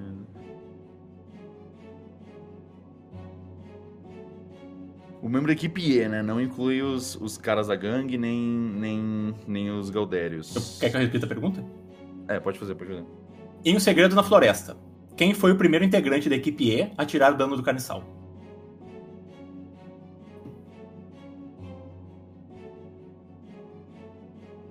Tá, eles estavam meio que, que separados. O Thiago tava na esquerda, a Alice teve que pular no final, a época subiu pra, pra, pra levantar o e o Kaiser tava na. Que era o César ainda. Pente na cabeça dele. Eu assim. acho que foi o César que tava na direita quando ele saiu.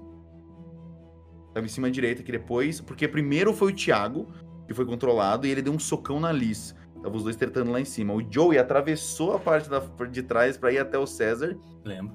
E aí o, o César deu um tiro nele. Nesse quesito, será e o, o- e o Arthur tava. O Arthur não era da equipe E ainda. Ah, mas acho que a equipe E só se formou no final, então talvez o Arthur estaria nessa.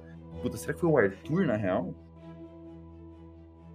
Acho que o Arthur continua atirando nos membros dos assombrados que estavam na porta, ao invés de atacar o.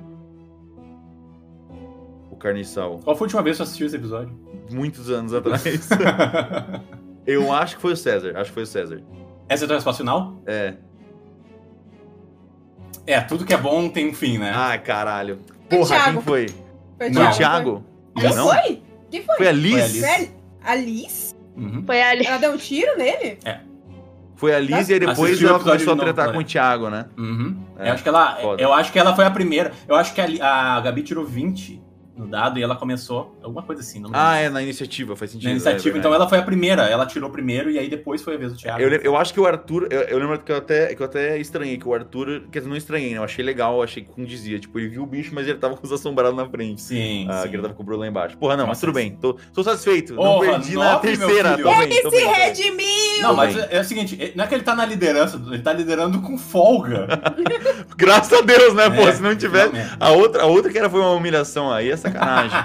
Pelo amor de Eu Deus. só quero dizer que eu tô me achando porque a única pessoa que me, pas- me passou aí. foi o dono do negócio Por que enquanto. criou o Por negócio, enquanto. tá? Por Por enquanto. por enquanto.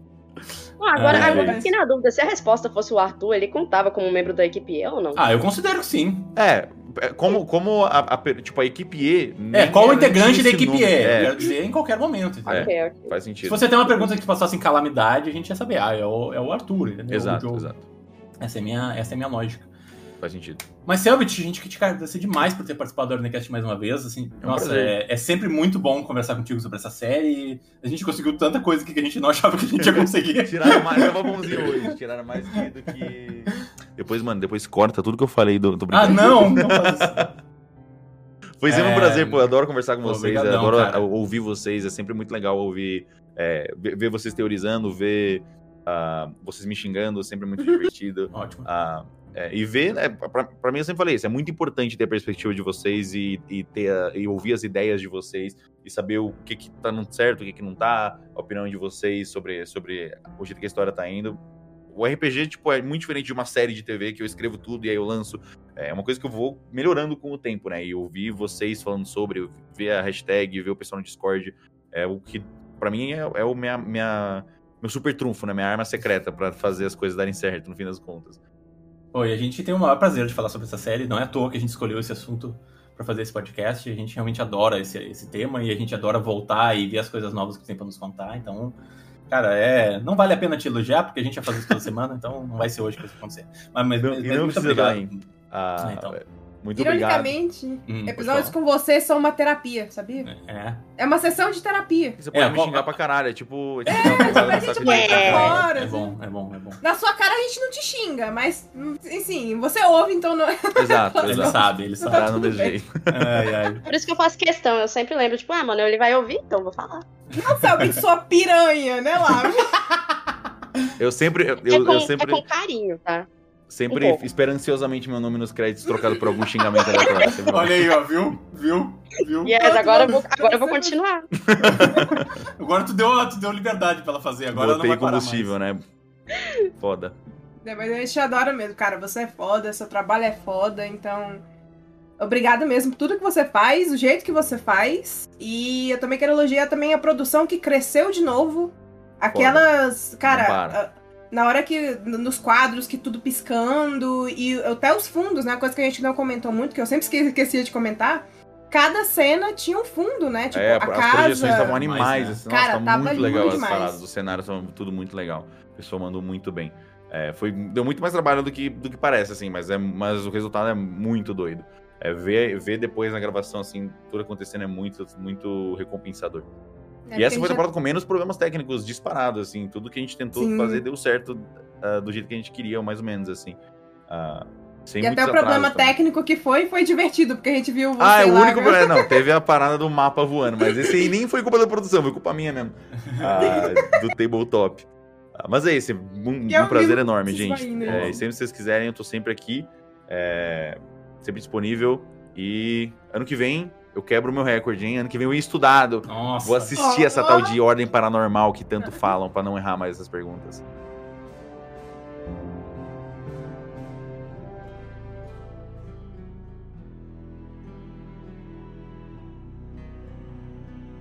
E eu queria agradecer os nossos apoiadores, tá? Que nos ajudam a manter esse podcast de pé. Vocês são incríveis. Muito obrigado por tudo. E são Ademi Vicli, Anderson Bissoli, Cássia Alves, Davi Alex, Davi Pontes, Elisa SB, Felipe de Melo, Felipe Mariatti, Fernando Fuga, Hélice Guilherme, Jamile Leyman, João Felipe Jacome, Gael, Lorenzo Basso, Luan o Mascarado. É, também queremos agradecer Mariana Cipolla, Matheus Gonçalves, Mesquita, Mike Couto, Miguel Beholder, Rafael Gediel, Rafael Lang, um beijinho pra ele. Hoje eu tô de bom humor. Han King, Rodrigo Cardoso, Senhor Veríssimo, Chay, Dracol, Vitor Castelo. É, é isso. Todo mundo convidado pra uma festinha internet. É isso aí. Muito obrigado a todos os apoiadores. É, episódios que nem esse que vocês assistiram agora são muito recompensadores pra gente. Eles só são possíveis porque vocês dão o apoio que a gente precisa para manter esse podcast de pé, tá? É, obrigado a todo mundo que faz parte da nossa equipe, todos os nossos moderadores no servidor, todo mundo que ajuda na produção, os bastidores, as nossas artistas maravilhosas, a Bu e a Cerati, que fazem essas thumbs lindas que vocês veem. E vocês duas, porque eu não estaria aqui se não fosse por vocês, e episódios que nem esse não, simplesmente não existiriam se vocês não estivessem aqui todos os dias me ajudando a tocar esse podcast. Beleza? É a diversão que a gente pode ter. É, ainda bem que- é- Depois de um dia estressante de trabalho, isso aqui é- foi literalmente uma grande terapia. É. Que bom, né? Mas Que eu bom tava que a gente tem essa, também, eu, eu tava muito estressada. que bom que a gente tem essa válvula de escape aqui, falar sobre esse RPG, conversar com essa galera tão criativa e tão divertida que a gente assiste, né? Aí tem porra, o privilégio de poder conversar sobre esse- essa série, conversar sobre tudo que a gente gosta com eles. É muito bom mesmo. Então é isso. E Certo. o segredo na ilha foi. Foi mesmo. Falou! Falou. Falou.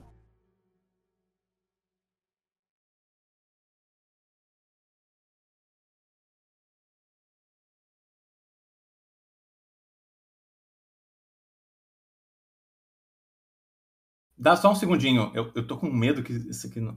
Ai, Só dá um o que segundo. foi? É, hoje é o dia.